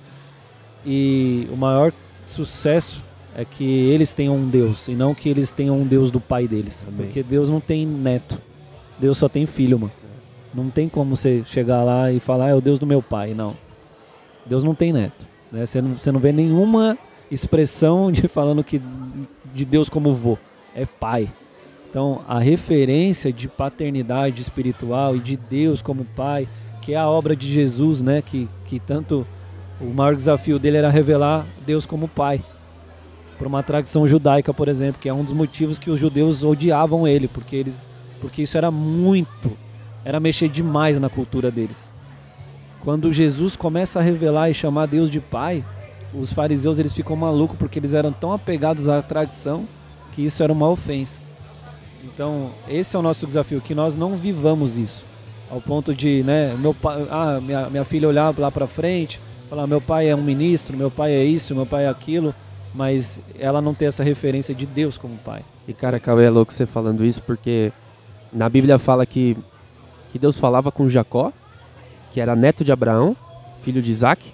Só que em um determinado momento, o que, que acontece com Jacó? Ele tem uma experiência. É, E aí o nome dele é mudado. Vale de Jaboque. Exatamente. E, e aí, o que, o que é louco? Que eu fico pensando, às vezes a gente acha que a promessa de Deus é um tempo que vai chegar. Não, meu, daqui a uns anos, aquilo que Deus prometeu. Só que na verdade a promessa de Deus eu vejo que é alguém que você está se tornando.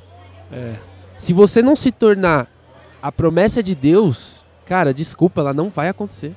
Se você não tratar seus pecados, seu caráter, seu passado, ela não vai acontecer. Porque a promessa não é um tempo. Ah, daqui 10 anos eu vou viver. Não, não, não. É quem eu tô me tornando com Cristo. É quem eu tô me tornando cada vez que eu conheço mais Ele. Isso que eu, isso que eu acho da hora. Porque Deus, ele chama Abraão, promete lá tudo para Isaac. Isaac tem as experiências. Mas chega um momento de Jacó que Deus fala assim: Ó, eu fui o Deus do seu pai. é. Eu fui o Deus do seu avô, mas agora, agora é com você. Agora eu sou o seu Deus. Agora no- esquece aquilo que passou. Agora é, agora é eu e você. E aí ele se torna Israel, que a gente vai conhecer que vai virar a nação de Israel. Então assim, é, é o que eu penso também sobre as nossas gerações. Meu, essa geração aí nova, meu, é tacar Jesus neles e a presença de Deus, porque eles estão abertos para receber o Espírito Santo, entendeu? Meu, nenhuma obra vai ser mais poderosa do que a obra do Espírito Santo sobre a vida deles, meu. Então, então é uma parada assim que eu creio, que eu vejo, enfim. Mas só comentando sobre o que Não, é interessante o que você está falando, porque você falou sobre, sobre se tornar aquilo que foi liberado. Com quantos anos, Brunão, você recebeu a primeira palavra profética, assim, que você se lembra? que eu Alguém- me lembro. Alguém orou por você ou declarou algo sobre você ali? É, o que eu me lembro eram uns 14, 15 anos. Eu, lembro, eu lembro de um culto lá na Suplicy, a gente tá aqui nos 16 anos, então nós estamos nos flashback, né? É. Estamos na nostalgia. Nostalgia. Que a, se eu não me engano, foi a pastora, chamou os teens, que na época o Brunão tava ali, Brunão, Samuca e muitos do que dos que estão no Flame hoje estavam ali, muitos não, alguns, né? E falou, vocês que vão servir a ceia agora, vocês são os diáconos e tal, eu lembro dessa experiência. Então, algumas palavras que foram lançadas sobre você. Então, isso é muito interessante que a gente está falando, para a gente até sair, talvez, da parte teórica e, e experimentar o prático. O Bruno, muito cedo ali, muito novo, recebeu palavras proféticas. E ele está falando que para que isso aconteça, você tem que se tornar isso. É. Como que você enxerga isso? Eu sei da tua vida, um pouco do teu testemunho tal, mas as pessoas talvez estão, estejam ouvindo não sabem. Então, isso que a gente está orando hoje já foi orado sobre você, Bruno. Há 10 anos atrás a gente, ora, a gente fez o mesmo mover e hoje você está aqui como testemunho e tal e está se preocupando em passar o bastão. Como que você enxerga isso? É, é o que você falou, né? Quando eu, quando eu tinha 13, 14 anos ali, eu comecei a frequentar a igreja com os meus pais, mas ainda não tinha tido uma experiência com Deus mesmo. Minha primeira experiência veio ali é, 2009, 2010, 14, 15 anos. E engraçado, porque a primeira que eu tive foi no meu quarto mesmo. Tive uma visão assim de Deus e eu ouvi umas palavras assim que eu entendia que era como se fossem os profetas, sabe essas paradas de eis que te digo tal, mas eu não conseguia compreender. A única coisa que eu compreendi foi uma voz que falava: Eu precisarei de ti. Como se Deus estivesse falando: Cara, você foi separado, eu vou precisar de você. E a partir dali minha vida, tipo, nunca mais foi a mesma. E é engraçado porque na minha adolescência foi o período que eu mais estive na igreja. Mano, eu não beijei uma menina. Tipo assim, eu entrei. na- antes de entrar na igreja, eu namorava ali nos meus 13 anos, né? Aquele namoradinha. Mas, tipo assim, depois eu não beijei uma mina. E aí, meu, você cresce. Eu lembro que teve uma época no bola que tinha aquele louvor, filho meu, você nasceu pra brilhar, tal, essa parada. E aí você acha que não, Deus, é isso agora, mano, eu vou falar. E, meu, quem disse? Você precisa quebrar a cara, ir pro pó, passar pelos processos, quebrar seu orgulho, achar que ah, as coisas só são comigo. Não, não. não. Então, quando eu falo essas paradas até de se tornar uma promessa, Cauê, que você falou, é porque eu vejo que cada ano que passa, cada dia que passa, Deus ele me prova para que eu seja aprovado, para que eu esteja mais próximo daquilo que ele quer para minha vida. Então assim, meu, eu fui quebrado, eu fui, eu, eu levantei. Hoje são outros desafios que eu vivo. Em breve eu vou estar casando, como vocês hoje são casados. Em breve eu vou ser pai, como vocês hoje são pai. Até até tem uma passagem que fala, né? Até a estatura do varão perfeito, uma parada assim. Então eu acredito que é todo, tudo isso é um processo. É um processo. Sabe, Deus ele não vai derramar algo sobre você pra te matar. Porque você é imaturo e aquilo, ah, nossa, agora, vamos lá, você vai ser pastor. Aí o cara não consegue, é imaturo e aquilo mata ele, entendeu? Por que o processo? Por que é difícil? Por que tem que permanecer? Porque, mano, são frutos que permanecem, é o que a Bíblia fala. Então a gente é provado para ser aprovado por Deus. Então por isso tem, tem momentos que parece que Deus está em silêncio, tem momentos que parece que Deus não fala, tem momentos que parece que nada faz sentido, assim como o Jó que perdeu a família, Mas por quê? Porque ele estava sendo provado. Pra lá na frente ele falar, antes eu conhecia Deus só de ouvir falar, mas agora eu conheço ele de verdade, de ter, de ter tido algo com ele, entendeu? É. Animal. Caramba, da hora. Tá arrepiado aí, o Juan tá arrepiado. Arrepiou. É Mas, isso. mas a, a minha resposta é isso, Cauê. Tipo assim, tudo que, tudo que eu vivi ali, que eu experimentei, é o que eu tento hoje falar com os meninos assim que eu acompanho, o discipulado que eu faço com eles, com a galera que tá mais próxima de mim, porque, meu, é, isso que a gente recebeu, esse Espírito Santo é muito poderoso pra só ficar com a gente. É. Cara, ele é real. Cara, ele se move. É o que você falou, Deus se move. As pessoas precisam estar abertas para receber isso. Então é, é- é o que eu acredito, assim. Não sei se eu consegui responder muito bem essa Nossa, pergunta, mas. top. Respondeu, claro.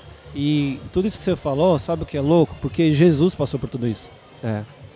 Ele passou por todas essas etapas aí. Ele teve que saber quem ele era. Ele teve que buscar nas escrituras também, entendeu? Isso é muito louco, porque a gente vê alguns. Não mostra muito da infância, mas a gente vê lá ele com 12 anos ensinando no meio dos mestres e tal. E ele se descobrindo. A gente já falou isso em alguns episódios aqui do anteriores ao do, do anexo. Aqui a gente falou disso. Cara, como será que foi para Jesus? Porque ele tinha a revelação, mas ele tinha que se tornar também, porque ele Exato. era carne, irmão. Sim. E ele tinha que buscar. Então, por que, que você via que toda hora que ele, eh, a Bíblia fala nos evangelhos e, e retirou-se para orar e tal? E ele tinha que buscar, ele teve que desenvolver, mesmo ele sendo o Messias, sendo o escolhido, ele teve que passar por cada um dos processos até ele se tornar aquilo que ele foi, que ele foi, que ele veio na Terra para cumprir. E aí é o maior exemplo de tudo, porque acaba as nossas desculpas, mano. Porque É. se Jesus passou por cada um dos processos, a gente sempre usa aquela expressão clichê, né? Quando a gente vai apresentar uma criança, Jesus foi apresentado no templo. Jesus se batizou, né? E aí João fala: "Não, você é louco, eu não posso te batizar". Ele fala: "Cara, convém agora fazer isso para que se cumpra", entendeu? E aí ele tem que se tornar aquela palavra. Isso vai, ele vai evoluindo, tal. E louco porque os discípulos que ele chama, Brunão, se você for analisar pela, pela história, a maioria deles não tinha, não tinha mais que 18 anos. E aí, é claro que é um outro tempo, tal, enfim, mas a gente vê que esse contexto de encontro de gerações já acontecia nos dias de Jesus, mano. É. Porque ele tinha que lidar ali com os religiosos da época, ele teve aquele encontro poderoso com Nicodemos, que era um baita de um mestre, e foi tocado e sabia que Jesus tinha algo diferente, ele vai ali na madrugada para receber uma ministração, então, enfim, essa é uma geração muito mais madura que estava ali. E os discípulos, historicamente falando, eles eram todos menos de 18 anos. Então já era uma geração também. então, esse desafio, esse contexto, cara, é o contexto que desde os dias de Jesus e Sempre existiu, falou, né? sempre existiu. E aí é o que é o lance, Deus está se movendo e ele se move de uma pessoa para outra, de uma geração para outra. E cabe a nós estarmos atentos aí a esse movimento e permanecer. Não tem muito o que fazer, não tem muito segredo. né? É, é, é permanecer e, e é isso. Eu não sei se vocês entraram nesse ponto, mas a parte da cisão de uma geração para outra, Brunão, você acha que existe um- uma resistência espiritual também para que isso ocorra? Você acha que a gente passa nesses dias hoje? Porque essa, esse lance da, de uma geração para outra, não estamos falando só de igreja, nós estamos falando isso de relacionamento de pai e filho. Porque hoje a maioria está dentro de um quarto com um tablet na mão, um, um celular e já não tem mais aquela mesa, já não tem mais aquela conexão e tal. E não sei, toda vez que, que vai vir uma geração de libertadores, como foi com Moisés, como foi com Jesus, há uma resistência enorme das trevas e eu creio que a gente está nesses, nesses dias aí. É. Você crê nisso? Eu, eu creio, e um pouco do que eu falei, eu tava falando aqui na mesa, o que eu creio é que assim, a, a, a geração passada, pelo menos aqui na nossa igreja, ela viveu alguns perrengues por serem lançadas no fogo ali, entendeu? Meu, vai lá, você vai ser pastor de igreja, você vai lá pra igreja tal, 27 anos tal, mas mano, eu não sei. eu não- E aí a gente cresceu agora numa geração, a gente até comentou sobre isso, que, mano, é diferente as coisas, entendeu? Você tem agora uma estrutura, você tem tudo isso. Por exemplo, hoje vocês aqui são pais, meu, vocês querem dar toda uma estrutura pro filho de vocês. Meu, vocês não querem fazer que eles passem os mesmos problemas e dificuldades que vocês tiveram. Mas, às vezes, eles vão ter que assumir, entendeu? Então, o que, que eu acredito nessa transição? Eu acredito que vai ser uma transição, lógico, natural, assim, do Espírito Santo, mas que em algum momento, isso falando também dos filhos de vocês, acho que vocês podem falar até melhor, e agora o Fabi tá aqui na mesa com a gente também de novo, mas, e o Fabi, ele, ele gosta desse assunto, porque a gente já conversou, o Fabi gosta desse assunto, ele, a gente já conversou sobre isso, depois ele fala um pouco disso daí Sim. também. Mas, e eu acho que vocês veem isso porque assim, meu, se você só proteger o, o seu filho, ele não vai crescer e vai evoluir naquilo que ele tá fazendo. Então a mesma coisa sobre essa próxima geração. Meu, às vezes é, a gente vai ter que confiar neles. Ah, mas eles vão errar? Vão errar. Hoje eu cuido lá de, de 6, 7, sete moleque que, que caminha comigo, 15, 16 anos. Eles fazem muita coisa que eu já fiz de errado. Mas, cara, é ter paciência, é, é entender que eles estão no processo deles, entendeu? Pra poder passar esse bastão aí pra frente, enfim. Não sei se eu respondi aí, Cauê, desculpa de Claro, novo. pô, respondeu Mas sim. é essa resenha aí. Nós estamos andando de lado aqui o tempo todo. E, meu irmão, é 16 anos de, de igreja. Eu comecei lá no comecinho do, do- desse episódio, eu eu falei, né, a, Francis falou, a pastora Francis falou que poxa, 16 anos a idade de adolescente tal, e eu falei assim, 16 anos bem vividos. Porque a idade física cronológica não necessariamente ela está relacionada à imaturidade, à, à maturidade. Esse eu tava, tava conversando com um amigo meu do trabalho, ele falou uma situação do trabalho lá onde a gente, veri, a gente viu um casal tipo super maduro, assim, no sentido de idade, casal velho, mas com uma imaturidade, mano, pra lidar ali com o negócio e tal. E aí ele falou pra mim, ele falou, cara, você vê que louco, a maturidade muitas vezes não tem nada a ver com idade, mano. Então por que eu tô falando isso? Porque 16 anos de igreja, muito bem vividos, eu acho, com muita bagagem, é o que nos deu maturidade. Talvez hoje nós somos uma igreja aí em anos adolescente, mas aquele, sabe aquele adolescente que já viveu muita coisa? Tem Intenso, né? gente- intenso. Tem gente que você vai conversar e você fala, mano, esse cara parece que tem 40 anos, ele tem 15, ele tem 20, sei lá, de tanto que já São as- viveu, tanta experiência. São as experiências, né, cara, que, que as pessoas vivem que fazem elas amadurecerem. E os 16 anos de bola de neve, pelo menos eu participo dos últimos 10, são anos intensos, cara. Quantas mudanças, quantas igrejas saíram dali. Moa já foi, já, Moa tá aqui na mesa agora, palmas. Palmas. Nosso Boa, diácono Moa. Boa. Ê, chegou, dá um salve aí, moço. Muito obrigado, muito obrigado. Esse é o cara. Muito bom. Nosso irmão aqui, um dos ministros aqui da nossa igreja, está aqui com a gente. Vocês com certeza já devem ter ouvido alguma mensagem aí. E canta também, tá? É, Ele então, canta, eu ia ele falar isso canta. agora, eu ia falar isso agora. E, em E bre- tem- em e breve teremos ele novamente aí no- no- nos vocais aí. Ele tem, um, ele tem um microfone tatuado no, no, no antebraço, velho. É, não, cara ele, é raiz, ele- mano. ele já cantou no Raul Gil, mas, depois mas eu não vou. de- Depois, se- depois der Arquivo tempo- confidencial. Ah, arquivo confidencial. Ô, louco. Ô, louco, bicho. Ô, louco, bicho. Boa, conta pra gente aí, cara, como que você chegou no bola também. O Moa já é dessa geração que foi pra uma igreja filha, né, da, do Bola de Guarulhos, foi lá pra Cumbica, é, passou um tempo lá, voltou pra Guarulhos. É um dos frutos dessa casa, né? É isso, mano. Conta aí. Você se converteu no bola, como é que foi a tua história, como é que você chegou? Cheguei em 2008, é, diante de uma experiência com Deus mesmo. Tinha vivido na Assembleia, só que não tinha conseguido me encaixar naquele lugar. Me via um pouco diferente do, daquele tradicionalismo, de toda aquela galera. E aí passei no, ônibus, subindo a Suplicy, e vi os cultos de terça. E eu falei, caramba, queria vir aqui um dia, né? Vinha só aquela plaquinha pequena escrito bola de neve, mas nem imaginava o que que era. E aí um, um dia já cheguei noivo, né, na igreja. Falei pra, pra minha esposa, eu falei, meu, acho que a gente deveria vir aqui um dia, né? Pelo menos pra conhecer, ver o que que é. Porque a gente passa aqui, é uma galera jovem, tudo escuro e tal. E aí a gente chegou lá é, em novembro de 2008. E aí, aquela velha história, né? Não querendo se converter, mas não querendo. Não, vamos deixar passar o Natal, o Ano Novo, depois a gente pensa o que, que vai ser igreja e tal.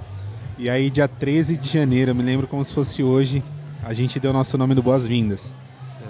Para receber aquele e-mail, né? Aquela, aquela ideia. E foi algo muito louco, porque dali para frente a gente viveu grandes sonhos, grandes experiências com Deus. E eu me lembro como se fosse hoje, porque eu pedi para Deus me marcar naquele dia. E eu entrei e o nosso irmão Didi tava com uma camiseta do Corinthians debaixo da caixa de som. E, e eu falei, mano, esses caras aqui parece que eles adoram, tipo, tudo meio estranho, é tudo meio diferente e tal. E, e aí eu olhei o Didi com aquela camiseta do Corinthians, eu falei, mano, olha aí o cara com a camisa de time dentro da igreja, que Abominação. loucura e tal, não pode, né? E aí eu lembro que a A do intensidade... Corinthians não devia mesmo. O resto, Tinha que ser proibido essa daí, velho. Imagina, foi totalmente profético aí o Didi, mano. E aí ele naquela era no tempo, acho que o Corinthians estava rebaixado, ele foi orar pelo Corinthians. Deve fazer uma camisa. Era nesses anos aí mesmo, era Isso por aí. mesmo. Nunca mais, nunca te abandonarei. E ele naquela intensidade adorando me marcou. Me marcou porque eu não tinha visto aquilo ali, né, na, na outra denominação. E aí foi muito louco, porque dali pra frente a gente permaneceu e continuou, né? Então desses 16 anos a gente faz 15 anos que tá nessa caminhada junto. A gente cresceu muito, evoluiu muito, cresceu é, absurdamente, né? E aí, como vocês mencionaram, a gente passou uma estação, um tempo numa igreja filha e foi um tempo também muito precioso porque a gente viu também tudo nascendo, né? Foi do zero é, e a gente saiu dali a igreja já estava com cinco anos e foi também uma experiência muito sobrenatural, muito legal, muito bacana porque você vai desenvolvendo e vai vendo a criação de uma igreja, né? A igreja tomando corpo, to- tomando tomando forma. Então foi foi algo muito muito bom. E é isso, estamos aí, né? Há 15 anos caminhando junto com essa, com essa casa e tenho certeza que a gente vai viver ainda muitas coisas, muitas experiências. Acredito que Deus está marcando essa nova estação aí para justamente para essa conexão de, de, de sabe, para esse tempo de transição mesmo para as próximas para as próximas estações. Top, amor, Legal. top, top. Top, eu queria apresentar na mesa aqui o Ronas com a gente. Salve de palmas ao Ronas aí com a gente. que é aqui? É isso aí mesmo. Esse? Aí, garoto. Dona. Pessoal, tudo bem? Suave, tem que falar pertinho aí. Tá bom. Eles estão anunciando o fute ali, ó. As semifinais vão começar. Já que o, o Moa tava falando de, de perspectiva de futuro, que a gente está falando um pouco disso, quero aproveitar o Cauê é, e o Ale também aqui tá de tá no, na, na divisão do, do Mike aqui comigo. Olhando para frente, aproveitando o Cauê, que trabalha também um pouco nessa parada de mídia, e o Ronas, que trabalha com tecnologia, o que, que a gente podia, poderia prever em termos do. A gente estava falando aqui, só sinalizar, é, é, pontuar aqui pro, pro Mo e pro, pro Ronas, a gente estava falando aqui uma parada sobre Aion, que é uma estação, uma temporada, um período. Um, a Bíblia às vezes traduz como século, mas é, uma, é um período de tempo sobre a, sobre a qual a gente vive debaixo de um determinado governo ou de uma atmosfera específica. E o Aion, cara, de, desses tempos é o tempo da, da, da internet, né? E o que a internet trouxe e tal. Se a gente tivesse que olhar para frente como igreja, não estou falando só bola de neve, você pode até pontuar bola de neve, Guarulhos, bola de neve, mas olhando para a igreja de Cristo, como que, qual o papel que a internet tem é, e, e como vocês veem a tecnologia no futuro da igreja? Uau, você pegou nós, né, Rony? É. Che- che- Chegou a braba. Vou deixar, vou, vou deixar você falar, depois eu, eu, eu vou falar o que eu penso. Mas fala lá, Rona, que você que chegou agora. Bom, é, não, é uma, é uma abordagem fácil, né? Eu vou falar da minha perspectiva, considerando o que Deus tem feito no meio das áreas em que eu atuo e, e a importância que a tecnologia tem para o Senhor, para democratizar diversas áreas da sociedade. Mas olhando assim, no aspecto geral, é, o que seria, assim, além de internet, internet vai ser um termo que vai ficar De- ultrapassado. deixa, eu- deixa eu colocar dois pontos aqui para você considerar na sua, na, sua, na sua reflexão.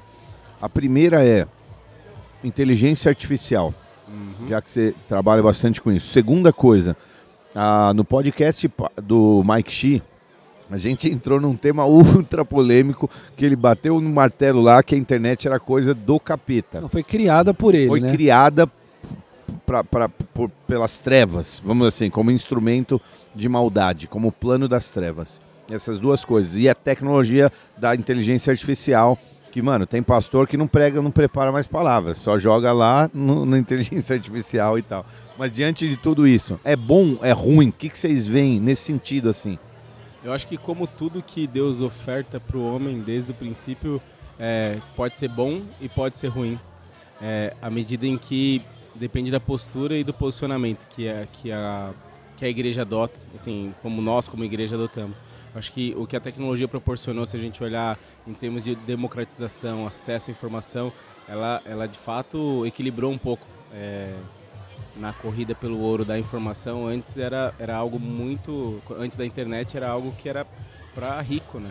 Assim, eu vou- de- reduzindo a, a- a- a esse linha de, de raciocínio, você olha hoje, o acesso à informação pode se formar numa determinada área sem ter frequentado nenhuma faculdade hoje. Então, ela democratizou. Mas quando a gente olha para frente, o que, que é a inteligência artificial é, e todos os e, e tudo aquilo que está sendo proposto hoje para a sociedade como ferramenta, ela, ela para mim, ela tem um- é uma espada de dois gumes, porque ao mesmo tempo que vai permitir Esse é um bom termo, eu acho. Corta para os dois lados. é, sim. Ao mesmo tempo que a gente vai conseguir ver áreas assim acelerando é, e como a própria igreja, em termos assim de conseguir integrar mais grandes grupos, fazer com que você concentre informações para nichos específicos, é, você trazer isso como uma ferramenta. Desde o princípio, o homem foi Deus desenhou o homem para trabalhar com ferramenta, né? E a inteligência artificial é mais uma. A questão é que do jeito que, assim, quem hoje domina essas áreas, as grandes, as big techs e, e elas, elas navegam e conseguem usar a favor dessa agenda mais progressista, que é o que a gente mais teme, porque justamente a igreja ocupa um papel, assim, é, simplista, superficial, é, com pouca profundidade é, e, e não, não ocupa o papel. Você acha que é porque o crente fica muito supervalorizando o espiritual e fala assim, não, isso Deus faz. É. E, e, e deixa de se preparar, de buscar, de fazer o que é o, que, o papel dele mesmo. Assim, a, a, a tem uma pregação antiga sua, né, que falava do que do coeficiente intelectual, coeficiente emocional e coefici- coeficiente espiritual. E, e assim, a gente tem um, fator, a gente tem uma vantagem competitiva com relação ao resto da sociedade, que é acessar a esse coeficiente espiritual, assim, o tempo todo. O problema é que a gente não quer é, exercer as outras, as outras funções do cérebro da mesma e igual importância. E aí, obviamente, que a gente acaba ficando para trás e é tido como espiritual, é, é, somente espirituais e, e não põe nada em prática. Então, a igreja ela tem uma oportunidade enorme porque a democracia, a- o acesso à informação hoje ele é de fato algo é, possível para qualquer um, em qualquer faixa social em que a igreja se encontra, mas o fato é que a gente decide, como igreja, não participar disso. Talvez colocando dogmas que de fato não foram impostos por Deus. Achando que é coisa do mundo, né? Mundano, terreno, secular, assim, é, é, jogando nas costas do espiritual. Tipo, isso é do mundo, né? A ciência foi base... a ciência nasceu, as faculdades nasceram é, através assim do, do que das cruzadas, do- daquilo que o cristianismo propôs, né, para poder hospital, faculdade. Então, e, e hoje os grandes os- as grandes big techs elas surgiram de pessoas que estavam dentro desse meio sendo preparadas. O problema é que ao longo do tempo o mundo, obviamente, com aquilo que a gente sabe que ele faz bem, ele, ele, ele começa a pressionar o caráter dele nesses que conduzem e têm influência para levar para um outro caminho. O papel da igreja é estar ali combatendo e assim, não usando as mesmas ferramentas, não usando aquilo que de fato parece que é mundano, mas usando aquilo que é o conhecimento específico das áreas dentro dos problemas que a sociedade de fato apresenta. Você pega, por exemplo, hoje uma cidade, qualquer cidade, vou pegar a cidade de Guarulhos, que tem um faturamento enorme, mas que não consegue distribuir isso de maneira igualitária. Isso que, precisa de fato para você conseguir eh, ter uma, eh, uma, uma, uma harmonia entre as classes, ou seja, como, como- distribuir escola? Você precisa de inteligência, ferramenta. E, e a inteligência artificial, certamente, se adotada, ela conseguiria inibir, por exemplo, grande parte da corrupção. E isso traria um benefício geral para a sociedade. Quem poderia inserir a inteligência artificial dentro de um contexto em que você diminui a possibilidade de corrupção? A igreja. É, mas eu quero fazer dois parênteses aqui. Primeiro, que assim, o aspecto da corrupção é uma, é uma, uma, uma realidade interna do coração, que a corrupção reside no coração da pessoa. As ferramentas, elas têm poder, né, para Proibir. proibir, é. Mas o grande lance do que você estava falando, e você falou uma frase aqui que, que, que é, cara, que é muito profunda e poderosa. A gente tem uma vantagem de ter acesso, cara, ao Criador de todas as coisas e que conhece o fim desde o princípio. Imagine se você tivesse um chat com Deus e falasse assim, então deixa eu te falar como é em 2030. E ele te desse esse insight e você começasse a se preparar para viver como, como quando chegar 2030 você estivesse pronto. Você já pensou? Se Deus tivesse, te desse esse insight, cara, você ia sair oito anos na frente de todo mundo, ou 2040 que fosse, né? Mas daí, o que, que, que, que eu vejo, o que, que eu sinto? Que pessoas, por exemplo, como Ronas, que trabalham com tecnologia e você busca um conhecimento profundo. Seja na área do direito, na área da ciência, da medicina, na área da psicologia, não, qualquer área que for. E você agora, cara, dedica horas aprendendo aquilo. Você tem que fazer uma faculdade.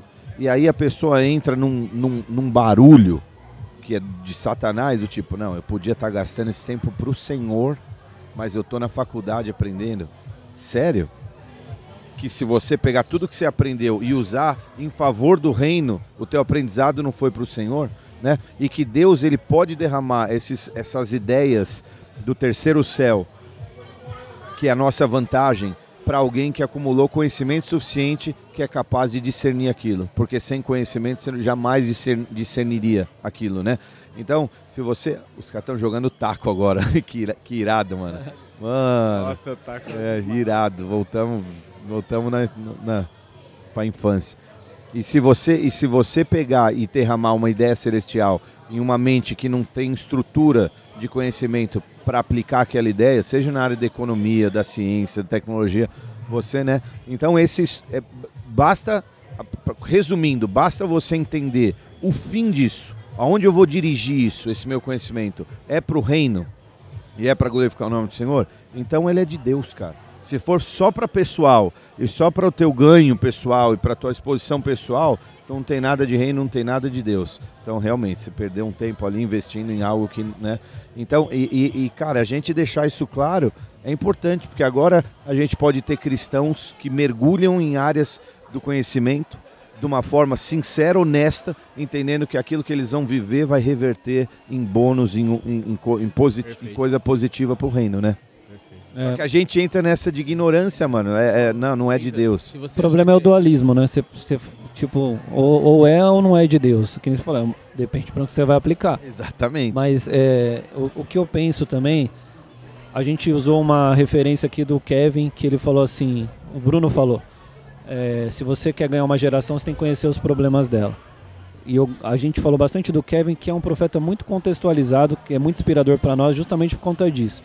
E há dois, três anos atrás, ele ministrou essa palavra para nós aqui, os líderes da igreja construam um tabernáculo digital. Então, não tem. É contextualizado, não tem como a gente fugir dessa realidade. Não tem como abandonar o digital e falar, não, ah, isso aí não é para a igreja. Então você vai perder uma geração, porque é uma geração que está lá. Se eu te perguntasse, pastor, o que, que você queria, o que, que você quer quando, assim, quando você tinha 12 anos, o que você quer ser quando crescer? Você ia falar, talvez jogador de futebol era uma das suas opções. Se eu perguntar pra Lolo, ela falou isso pra mim ontem, ela sempre fala isso, ela quer ser youtuber. Eles querem ser hoje, essa próxima geração, eles querem ser influencer. E como que a gente vai influenciar se não através das plataformas e das mídias? Então, não dá pra entrar no, no âmbito da, da origem, né? Acho que se foi criado pro mal ou não, mas o fato é que ele existe, a gente tem que estar inserido e tem que produzir lá e tá lá. É, mas, mas daí eu tenho uma bola para levantar, pode concluir. Só para concluir, esse podcast nasceu num, num desejo que veio dessa palavra. Construa um tabernáculo digital. Uhum. A gente está entregando essa mensagem, tanto testemunho, tanta coisa preciosa hoje, tantos outros episódios, através da internet. Então, é- é- essa é a maior experiência viva do que a gente pode aplicar do que a gente está falando. Mas a internet, ela se resume àquela, àquele conceito que a gente acabou de aplicar. Você vai usar ela para quê? Qual o fim? Ela pode ser de Deus ou ela pode não ser de Deus. Exatamente. O princípio da internet é conectar pessoas. Né? Ho- Hoje, quando, quando vem o IoT, é conectar dispositivos. A próxima, a próxima onda é conectar as pessoas de uma maneira, de uma realidade aumentada, uma realidade virtual. É, só que, sim, as próximas ondas, obviamente, a gente vai ver talvez uma derivação para, principalmente na parte de deepfake, é, deep learning, que você vai entender, você não vai saber mais o que é real e o que é verdadeiro. E, e eu acho que o papel da igreja, e aí eu acho que o Tabernáculo Digital vem para isso, é conseguir trazer esse tipo de discernimento dentro desses meios digitais. Porque de fato ele está lá, é, você tem acesso, eu converso isso muito com meus filhos, eu converso isso bastante. Assim, é, se você não souber filtrar é, aquilo que de quem está vindo e qual que é a origem daquilo, se, tiver, se você não souber perguntar, você não precisa é, deixar de assistir ou deixar de ver, óbvio que você vai filtrar, mas você precisa ter a capacidade de entender o quão aquilo no espírito, mas também com o intelecto é, é um conhecimento verdadeiro. E assim, você imagina que hoje é um conhecimento que é passado como verdade, ou um testemunho. Daqui a pouco, as pessoas que vão ser usadas para estarem falando isso são pessoas que têm credibilidade, mas nem foram elas que falaram. Então, assim, o nível que, de, de manipulação que hoje já é muito alto, ele vai ficar pior se a igreja não se posicionar e, assim, não é contra a tecnologia, mas, assim, dentro do contexto daquilo que deve ser se preparado, trazer, por exemplo, é, o digital e a tecnologia como sendo uma ferramenta e preparar, e a gente tem a noção de que a gente pode estar preparado e de fato ter um contraponto em todas essas áreas que de fato a gente sabe que, que imprime uma narrativa, é, a gente vai perder uma oportunidade grande de resolver um problema dessa, dessa humanidade, que é de- dessa, dessa geração. É, muito top, Ronald. Eu ia fazer uma colocação é, que há, há alguns minutos atrás a gente estava falando com o Brunão aqui sobre o que, que a gente vai viver de novo, olhando para os próximos 16 anos, 10, 15, que seja, né? E aí ele falou, todo mundo é um consenso, a gente, Deus tem coisas novas, óbvio, tal.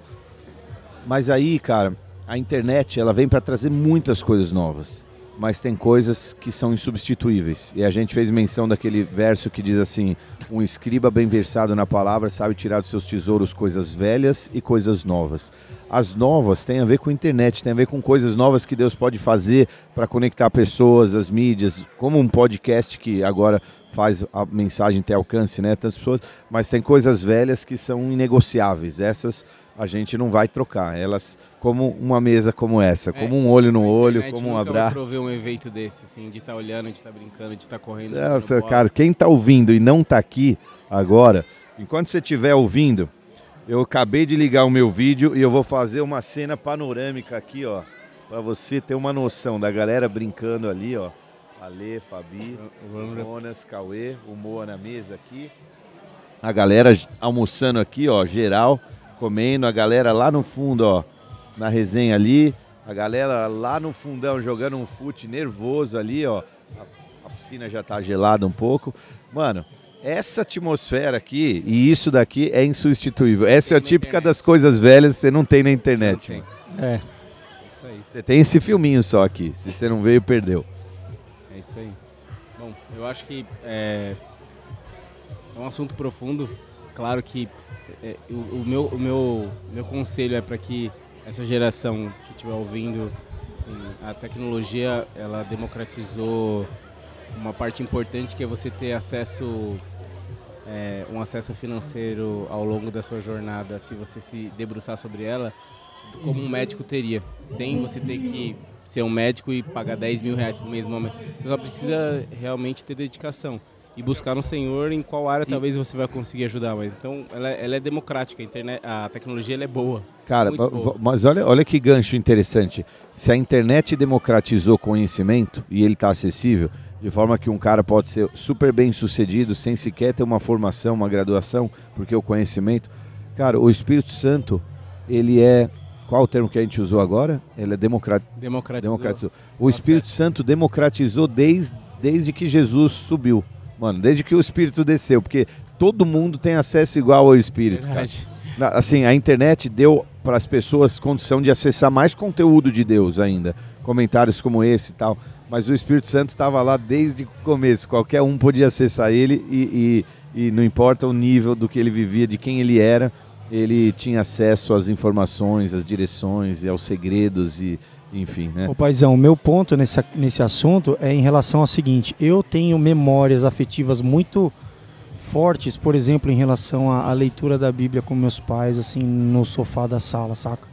Na época que não tinha internet, nada. Tinha estante com as Bíblias lá, cara, tipo livros, entre outras coisas, né? Barça, enfim.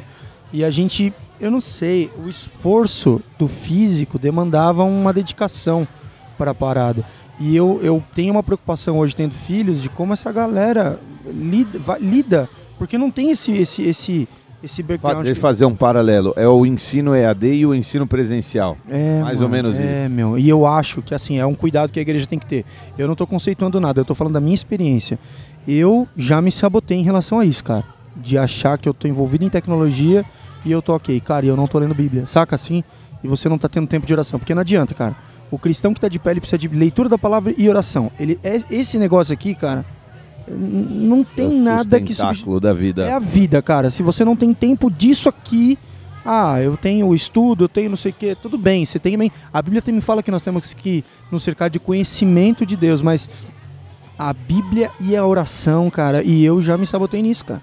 De estar bem envolvido no, no cenário da tecnologia.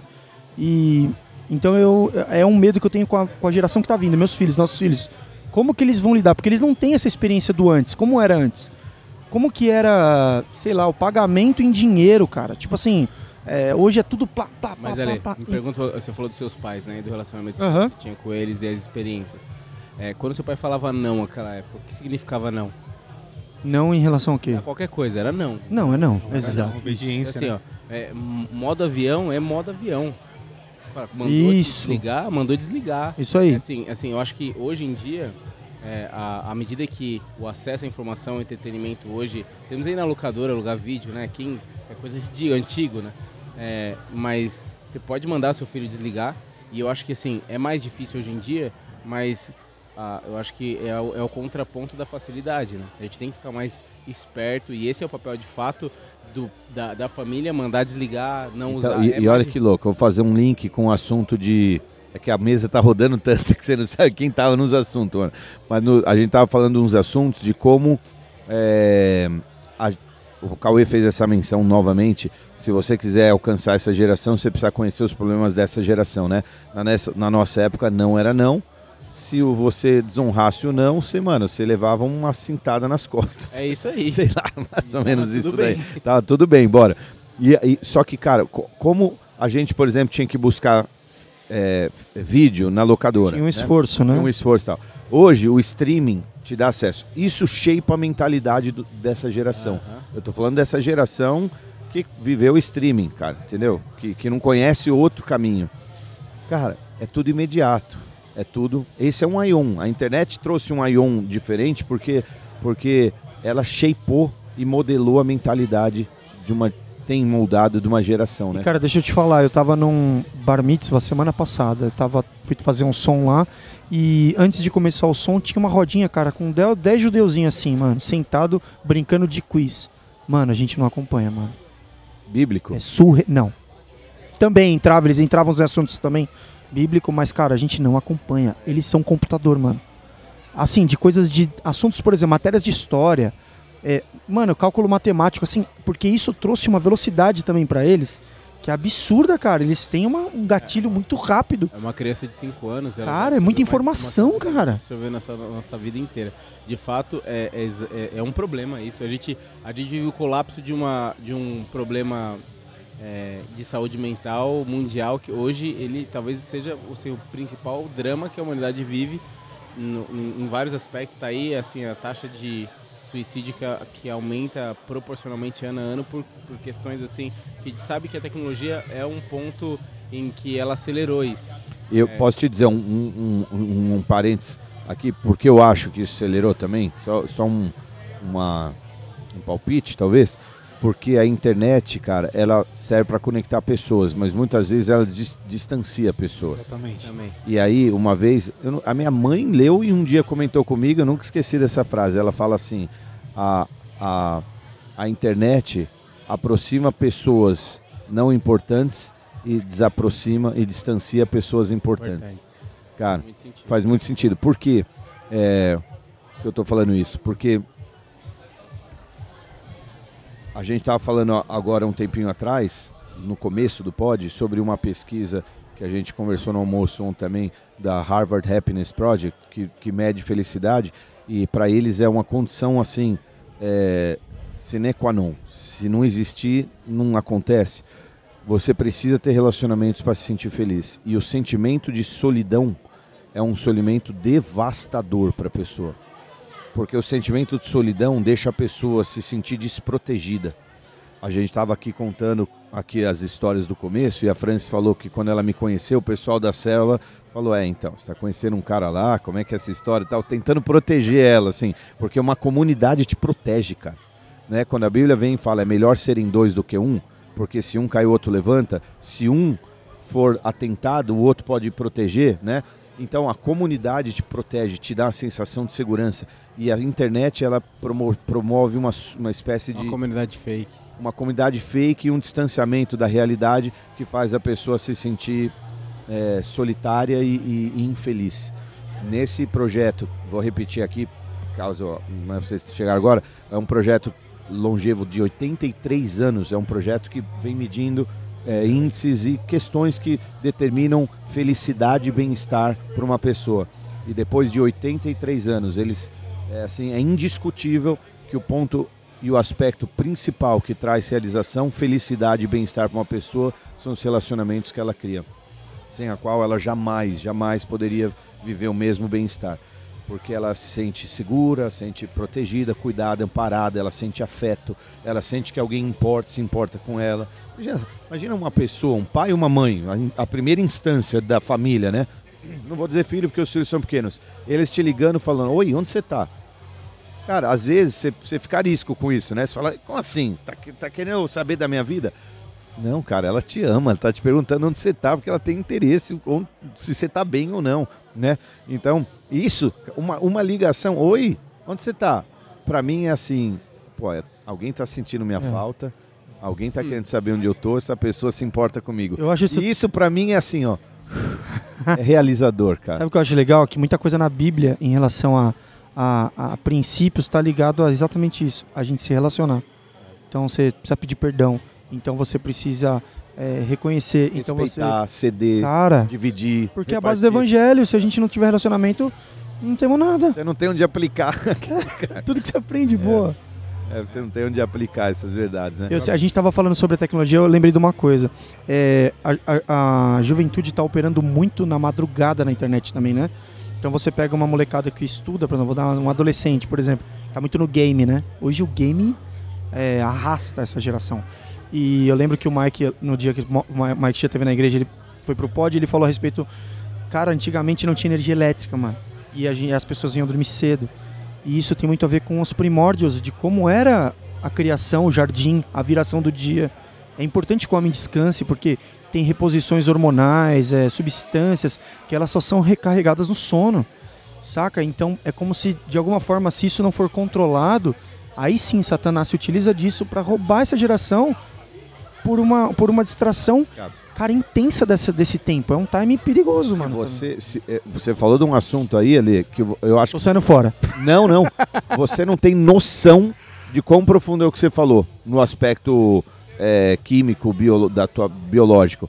Cara, eu tava ouvindo aquele cara que de vez em quando eu faço citação dele, que é o David Huberman. Ele é um neurocientista. E ele, e ele fala assim, cara, o que a gente vive hoje em termos de vida noturna é insano. Ó, quando Deus criou o mundo e ele encerra o, o dia às 6 horas, acabou, o dia acabou. Né, O que, que você faz? Você dorme. Porque amanhã, a primeira hora do dia de trabalho é 6 horas da manhã. A Bíblia chama a terceira hora de 9, nove horas de terceira hora, a sexta hora, meio-dia, a nona hora, três da tarde.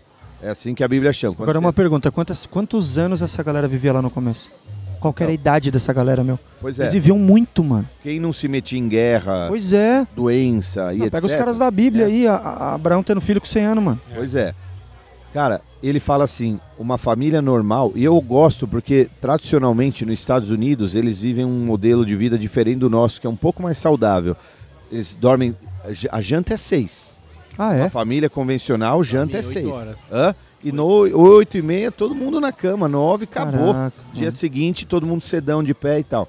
Pensa, o dia, o dia começa às seis da tarde para um judeu, né? E ele termina às seis da tarde no outro dia. Seis e um e termina às 5h59, mais ou menos. Esse é o dia judeu. Então, quando a Bíblia fala que Deus descia na viração do dia, era quando o dia acabava e o outro começava. Entre era fim de tarde, Sim. né? Mais ou menos ali.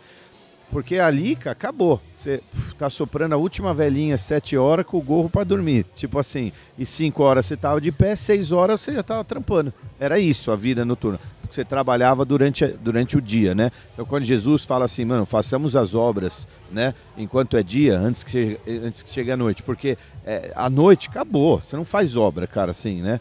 Acabou. Então, e ele fala assim, uma família, uma família saudável deveria às 6 horas da tarde diminuindo, tipo como se pudesse ter um dimmer em casa, dimmer de luz, diminui, não deixa a luz alta, deixa teu olho acostumar para que 9 horas você você esteja desejando a, mel- a melatonina no teu corpo, Melatonina. o, a- a- o- o descanso, o retorno. E ele falou assim: você não tem noção de como isso vai transformar a tua vida. Eu não sou neurocientista e muito menos né, entendo das químicas é, dos cerebrais, mas, cara, eu, eu- como eu penso que isso é importante e como a internet promove um estilo de vida noturno mesmo. É. Impressionante. Eu- eu me- me- Vamos longe aqui. Fazendo, a- fazendo minhas considerações finais a respeito de, de como que essa espada de dois gumes, de fato, é, na tecnologia, olhando, falando na internet, a nossa vida, o, o papel, o papel do homem, desde que Deus nos colocou nessa terra, é reinar sobre as coisas, né? É de fato a gente conseguir é, conseguir colocar os limites, impli- impli- impor os limites dentro de qualquer contexto que ele tiver inserido.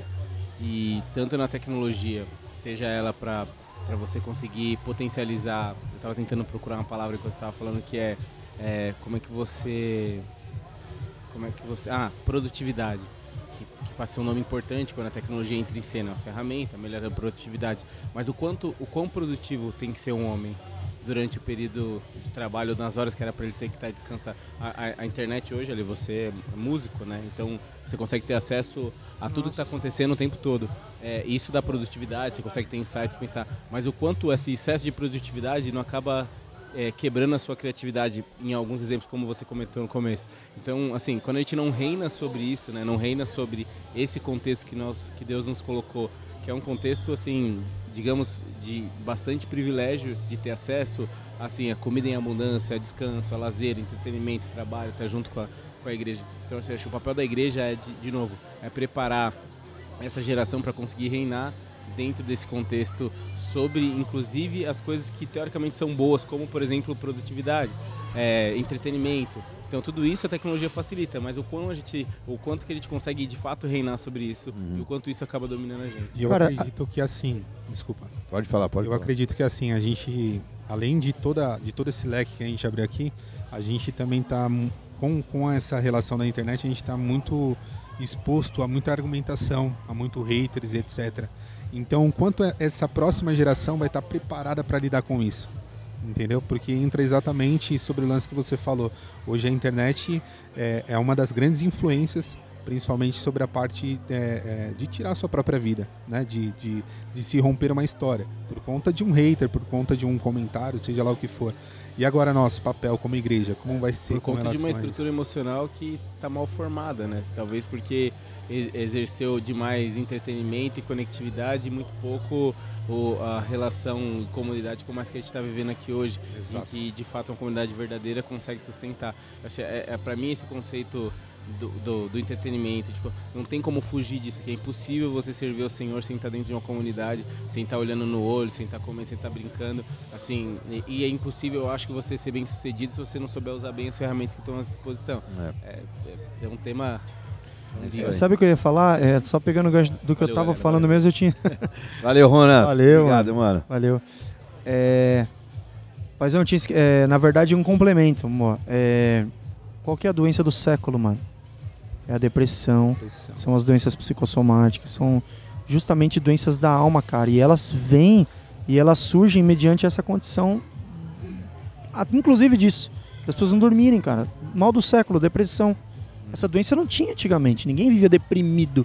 Tudo bem, uma situação ou outra, talvez a gente vê o salmista falando sobre depressão, você vê alguns, alguns profetas do Velho Testamento falando sobre estar deprimido, né? Ser pego deprimido por causa da situação do povo, por causa de, de uma situação. Mas o que a gente vê hoje é um absurdo, cara. Você vê criança, ah, as psicólogas estão aí pra justificar isso, né? É pe- pesado, cara. Porque eu entro exatamente no lance que você falou sobre as suas experiências que você teve com seus pais. E recentemente eu vivi uma experiência dessa com meu filho. Eu estava lendo um devocional com ele e no devocional dele tem um QR Code. E ele sempre me questiona, pai, por que você não põe o QR Code para a gente poder ouvir o que vai ser dito? Só que é a mesma história.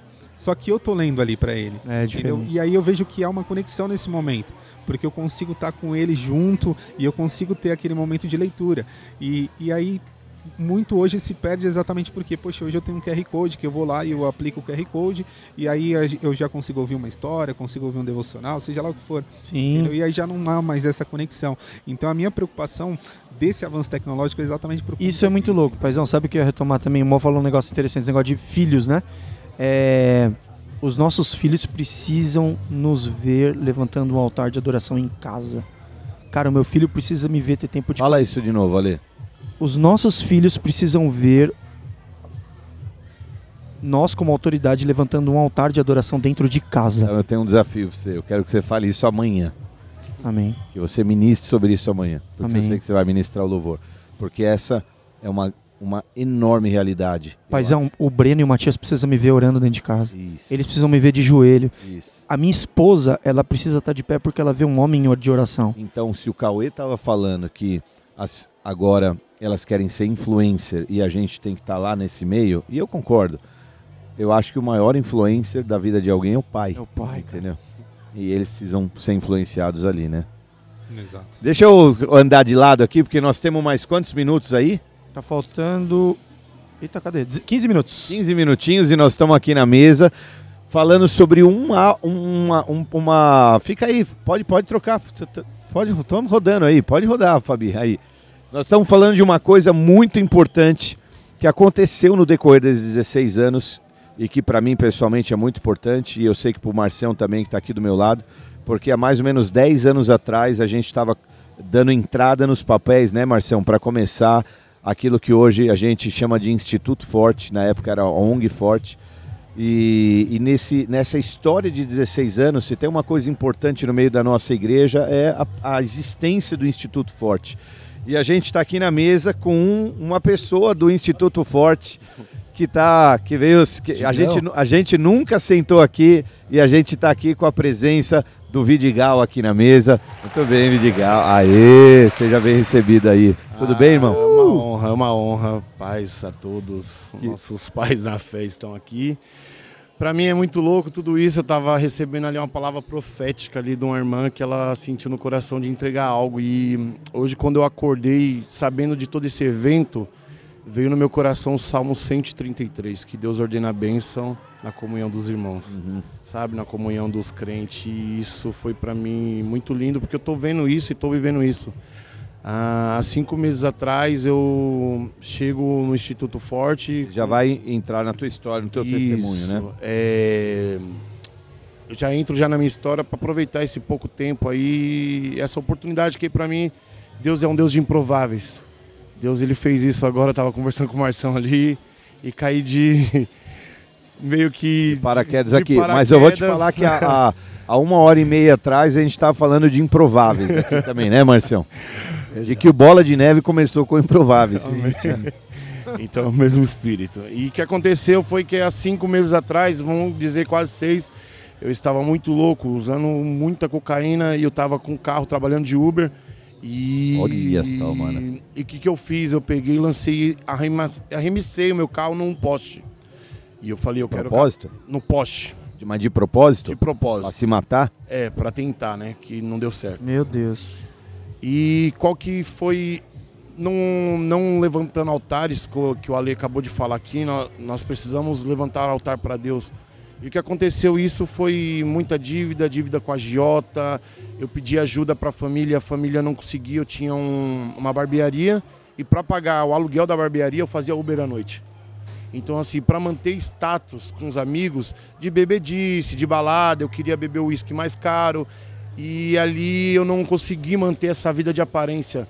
Eu lembro de uma mensagem que o Marcinho trouxe que Brad States, né? Uma vida de status, que ele vem falando de Miriam Ah, e sim, tal. sim. E eu, eu tinha essa vida, né? De status, né? E essa vida aí, inclusive, foi uma das mensagens primárias. Quando eu tô entrando no Instituto Forte, escuto isso. E o Senhor já vem tratando meu caráter ali. E o que acontece? Cheguei ao extremo, bombeiro chega no resgate e quem me chega para me resgatar? Meu pai. Foi a única pessoa que deixou tudo em casa, deixou os afazeres e foi até ali na Otávio Braga Mesquita me resgatar. Ele falou: O que, que você fez? Aí eu falei: Para mim não tem mais jeito. Aí ele falou: Tem sim. O pai te ama. entra dentro dessa ambulância e que a gente vai conversar. Eu falei, pronto, acabou tudo. Agora meu pai já descobriu toda a merda e tal. Enfim, cheguei no hospital, meu pai não queria Depois, entrar. depois eu ponho um pi aí. Aconteceu, me perdoa, mas ali aquele momento foi muito. Eu tava refletindo sobre isso, né? O único. O pai, ele vem de encontro ao filho. E parecia a história do filho pródigo. Meu pai veio de contra mim. Ele me viu naquele jeito, ele falou: Nós vamos dar uma solução. Eu falei: Como? Eu tô devendo tudo. Ele falou: Vendo meu carro, eu vendo minha casa, mas você não vai ficar devendo para nenhum agiota. Você não vai ficar sendo escravo do diabo nunca mais. Hoje nós vamos pôr um ponto final nisso. Terminando a minha psiquiatria, que eu tô ali no processo de triagem, eles falou, ele precisa de internação, senão ele vai acabar com a vida dele, porque tentativa de suicídio já é, desencadeou muitas coisas dentro dele e tal, então vamos passar no CAPS, pegar uma medicação. Quando eu chego no CAPS, eu encontro com o Dácio. Aí eu... Dá- Dácio, pra quem não sabe, é o, é, o, é o zelador da nossa casa, é o cuidador dos meninos lá durante o período contratado lá do Instituto Forte. Isso. E... Que é teu tio, né? Que é meu tio. Aí eu falei, tudo que eu não queria era que a minha família soubesse e Deus ele vai começando quebrando meu orgulho, permitindo que isso aconteça e o Dácio abraça meu pai e começa a chorar e fala, ajuda o vídeo, porque a situação tá feia. E para quem viu a história do Dácio, o Dácio ele 20 anos morando na rua, a gente faz a internação do Dácio em 2019, conheço a Keila, sou voluntário no Instituto Forte em 2019. Levo o Chico, Colômbia, os caras no hospital. E aquela, quando soube da notícia, ela falou, não acredito. O seu sobrinho, aí ele falou, ajuda, Keila. Nós precisamos de ajuda. Agora não é mais meu sobrinho, é minha família. Aí a Keila falou assim, manda ele pegar os cultos e a gente vai dar um jeito. E estou aqui, cinco meses se passaram, Deus está tratando muitas coisas. E uma das coisas que ele fez e foi primordial, ele restaurou. Deixa eu fazer um parênteses aí, pergunta, também só pra dinamizar. Teve um momento que você falou pro teu pai, não tem mais jeito. Quando que você começou a, a, a entender assim, pô, acho que tem jeito, cara. Quando que chaveou tua- no teu coração isso aí?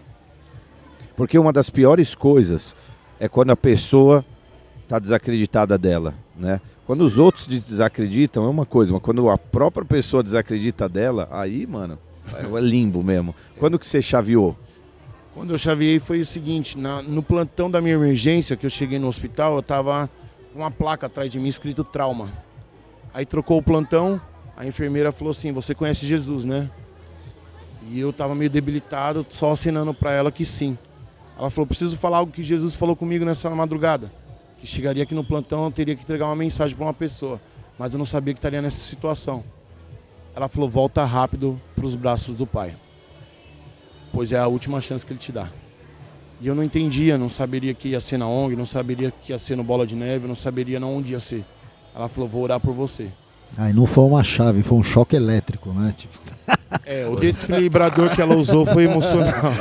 espiritual ali. Bem espiritual, e eu falei muito obrigado, e comecei a rolar as lágrimas, e comecei a dar minhas muitas desculpas, que era as contas, era a ex-mulher, era isso, eram meus pais, era tudo aquilo, e ela falou, só volta para Jesus. A gente está aqui na mesa com a Keila. Um salve de palmas aí para Keila. Seja muito bem-vinda na mesa. E eu falei agora que, há um minutinho atrás, que uma das coisas importantes que aconteceram nesses 16 anos da igreja foi ah, a existência do Instituto Forte, cuja Keila está lá também à frente da gestão. E a galera chega e a gente tem uma, uma premissa para entrar na ONG. A pessoa precisa querer e manifestar esse desejo, né? Porque aquela é psicóloga e ela entende também que se a pessoa não tiver essa chave virada aí, né? Sim, é um, é um princípio básico. Acho que a primeira coisa pra gente ajudar alguém é ela querer. Porque a gente não tem como querer no lugar dela, né? Uhum. A gente não tem como é, querer a ajuda se ela não quiser. Então eu acho que o fundamental é a pessoa estar com esse coração aberto e, e ter esse posicionamento de que ela realmente precisa dessa mudança. Se ela não, não tiver com esse coração aberto e disposto, não adianta.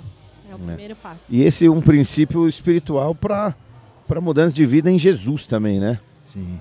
Um arrependimento, um desejo de, de mudar. Tipo, enquanto você não, quis, se você não quiser, né? É muito louco. Parabéns, Digal, pela, pela, pela virada da vida. Cinco meses, né? Cinco, cinco, cinco. Vamos até. caminhando pro sexto e só dar um adendo agora, é, os benefícios né, que Deus tem incluído. Eu, a, em 2015 eu viajei e fiquei morando um tempo com os missionários do Íris, Íris Global, lá em Fortaleza. E meu sonho era aprender inglês, né? E lá na ONG a gente tem aulas de inglês duas vezes na semana, são quatro horas de aula totalizando na semana, duas em cada dia e graças a Deus tenho desempenhado bem, tenho aprendido. É, tô melhorando, né? Já tô no do e does. Aí, aí, rapaz. You E- Ah, melhor que eu já. É, eu também. E a gente estão ali, né? Thank you for sunshine, thank you for rain, thank you for joy, thank you for pain. It's a beautiful day. Eu vejo o maravilhoso dia hoje. Isso eu vejo, eu agradeço pela chuva. Tem dias difíceis, muito difíceis, mas como eu recebi as palavras, eu tenho tentado guardar no meu coração. Obrigado pelos dias difíceis também, né? É, thank you for rain, porque a chuva vem. É. E ela vem, às vezes vem forte, às vezes a gente acha que nossa, nossa, nossa casinha ela vai desabar. E a gente não sabe onde que está estruturado. Então, aquele é uma mulher de Deus, as pessoas que estão todas envolvidas, todos, todos voluntários. A gente vê aquele trabalho de formiguinha acontecendo e a gente é coberto pelo amor de Jesus. A gente vê Jesus. A gente consegue entender como Jesus faria. Amém. E isso tem sido muito, muito importante e precioso nesse tempo. Demais. Vamos terminar essa rodada aqui, porque a gente falta poucos minutinhos aqui. Estamos na mesa aqui com o Fabi, com o Vidigal, com a Keila, com a Lê, com o Marcião. Eu vou terminar fazendo um desafio, uma pergunta. Assim, tem que ser uma resposta de poucos segundos, duas, três frases. O que, que você espera para o futuro em relação...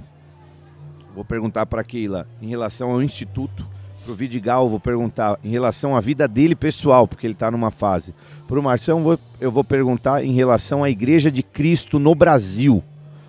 Para o Fabi, eu vou perguntar o que você espera do nosso ministério, Bola de Neve. E para o Ale, eu vou perguntar o que que você acha que Deus tem para fazer no meio da adoração nos próximos anos. E com isso, a gente encerra os nossos minutinhos aqui. Amém? Bora, Fabi. Logo eu, eu tava pensando na resposta. Vamos lá. O que eu penso para os próximos 16 anos do Ministério Bola de Neve? Bom, eu penso que a gente vai implantar muito mais igrejas, igrejas bem maiores, e que a gente vai continuar o tabernáculo virtual. Eu não tenho como não falar disso, né? É um negócio que tá na veia e eu acho que a gente a gente vai expandir muito isso ainda. Eu acho que a gente tem tem muita tem muita lenha para queimar, muito vídeo para fazer, muita comunicação, muita muito gerar muito entretenimento para o nosso povo, para nossas crianças. A gente tem muita coisa para fazer, para desenvolver. Eu acho que Deus ele vai dar um start na nossa vida, no nosso ministério, levantando pessoas capacitadas para gerar conteúdos, para estarem à frente tecnicamente de tudo isso. E a gente vai avançar nesse ponto. Amém. Eu só quero fazer um- uma colocação. Mano, o Angel Studios, que é o estúdio The Chosen, tá dando uma lição para nós do que é um tabernáculo digital, hein, cara? Glória a Deus por eles, né? Os caras são fera.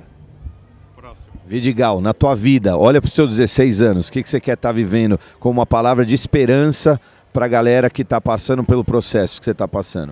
O que está escrito lá em 1 Pedro 2,9, que nós somos sacerdotes santos, eleitos, escolhidos, e eu quero viver isso, ser sacerdote. O sacerdote é aquele que governa na sua casa, governa nos seus medos, governa no seu, nos seus sonhos. É isso que eu quero. Cara, que coisa linda, governa os seus medos. Top, muito top. Que? 16 anos de Instituto Forte. À frente, adiante. Eu sei que você tem sonhos. O que, que, você, que que você pensa? Ah, eu acho que como instituto a gente pode servir muito mais a nossa cidade. Né? Eu já percorri aí muitas regiões de Guarulhos, muita periferia, e eu sei que tem muita gente que ainda precisa de um braço estendido.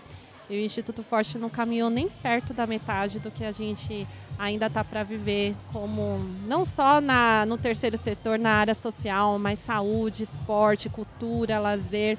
Eu acho que a gente tem tem Jesus aí, a gente pode avançar ainda mais. É, a gente tem vários sonhos, como atender todas as crianças do nosso município em família acolhedora, como oferecer serviços para mulheres, ampliar os serviços Novos de- projetos novos também. projetos.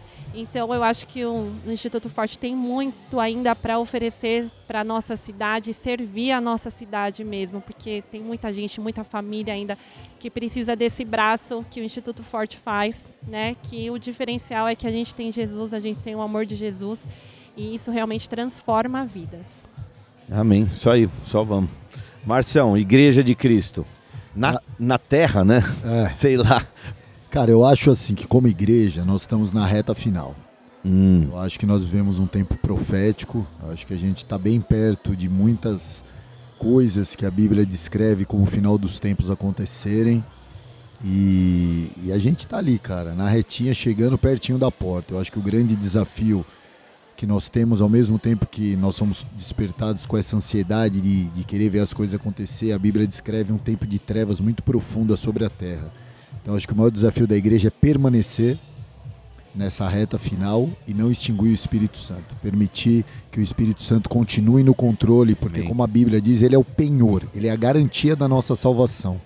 Então, se o nosso alvo, se a nossa meta é a salvação, o que nós precisamos fazer é permanecer no Espírito para que ele continue nos guardando e nos conduzindo até esse grande encontro para toda a eternidade com Cristo. Amém. Falta um minuto. Ale, um minuto. Vai, rapidinho. Eu estava buscando uma palavra que respaldasse isso. Está em Oséias 14, 2, que a palavra fala assim: Tomai convosco palavras e convertei-vos ao Senhor. É um contexto de Oséias ali que está falando sobre a noiva- o casamento né, do Senhor, essa questão da fidelidade né, do Pai. E eu vi nesse tempo muita infidelidade no altar em relação à adoração. Pessoas Hum, que negociaram verdade. seus valores, seus, seus princípios e, se, e negociaram isso. A minha, Começaram bem, terminaram. Exato. É a minha perspectiva é que a gente de fato conserte esse altar para que a adoração seja pura, santa e imaculada ao Rei. Amém. É isso aí. Glória a Deus, muito bem. A gente encerra esse episódio especial. Muitas pessoas passaram na mesa. Fica com Jesus, você chegou até aqui porque você é fiel, mano. Vamos junto. Só celebrar. Amanhã é nós. Tchau. Valeu. Falou, tchau, tchau.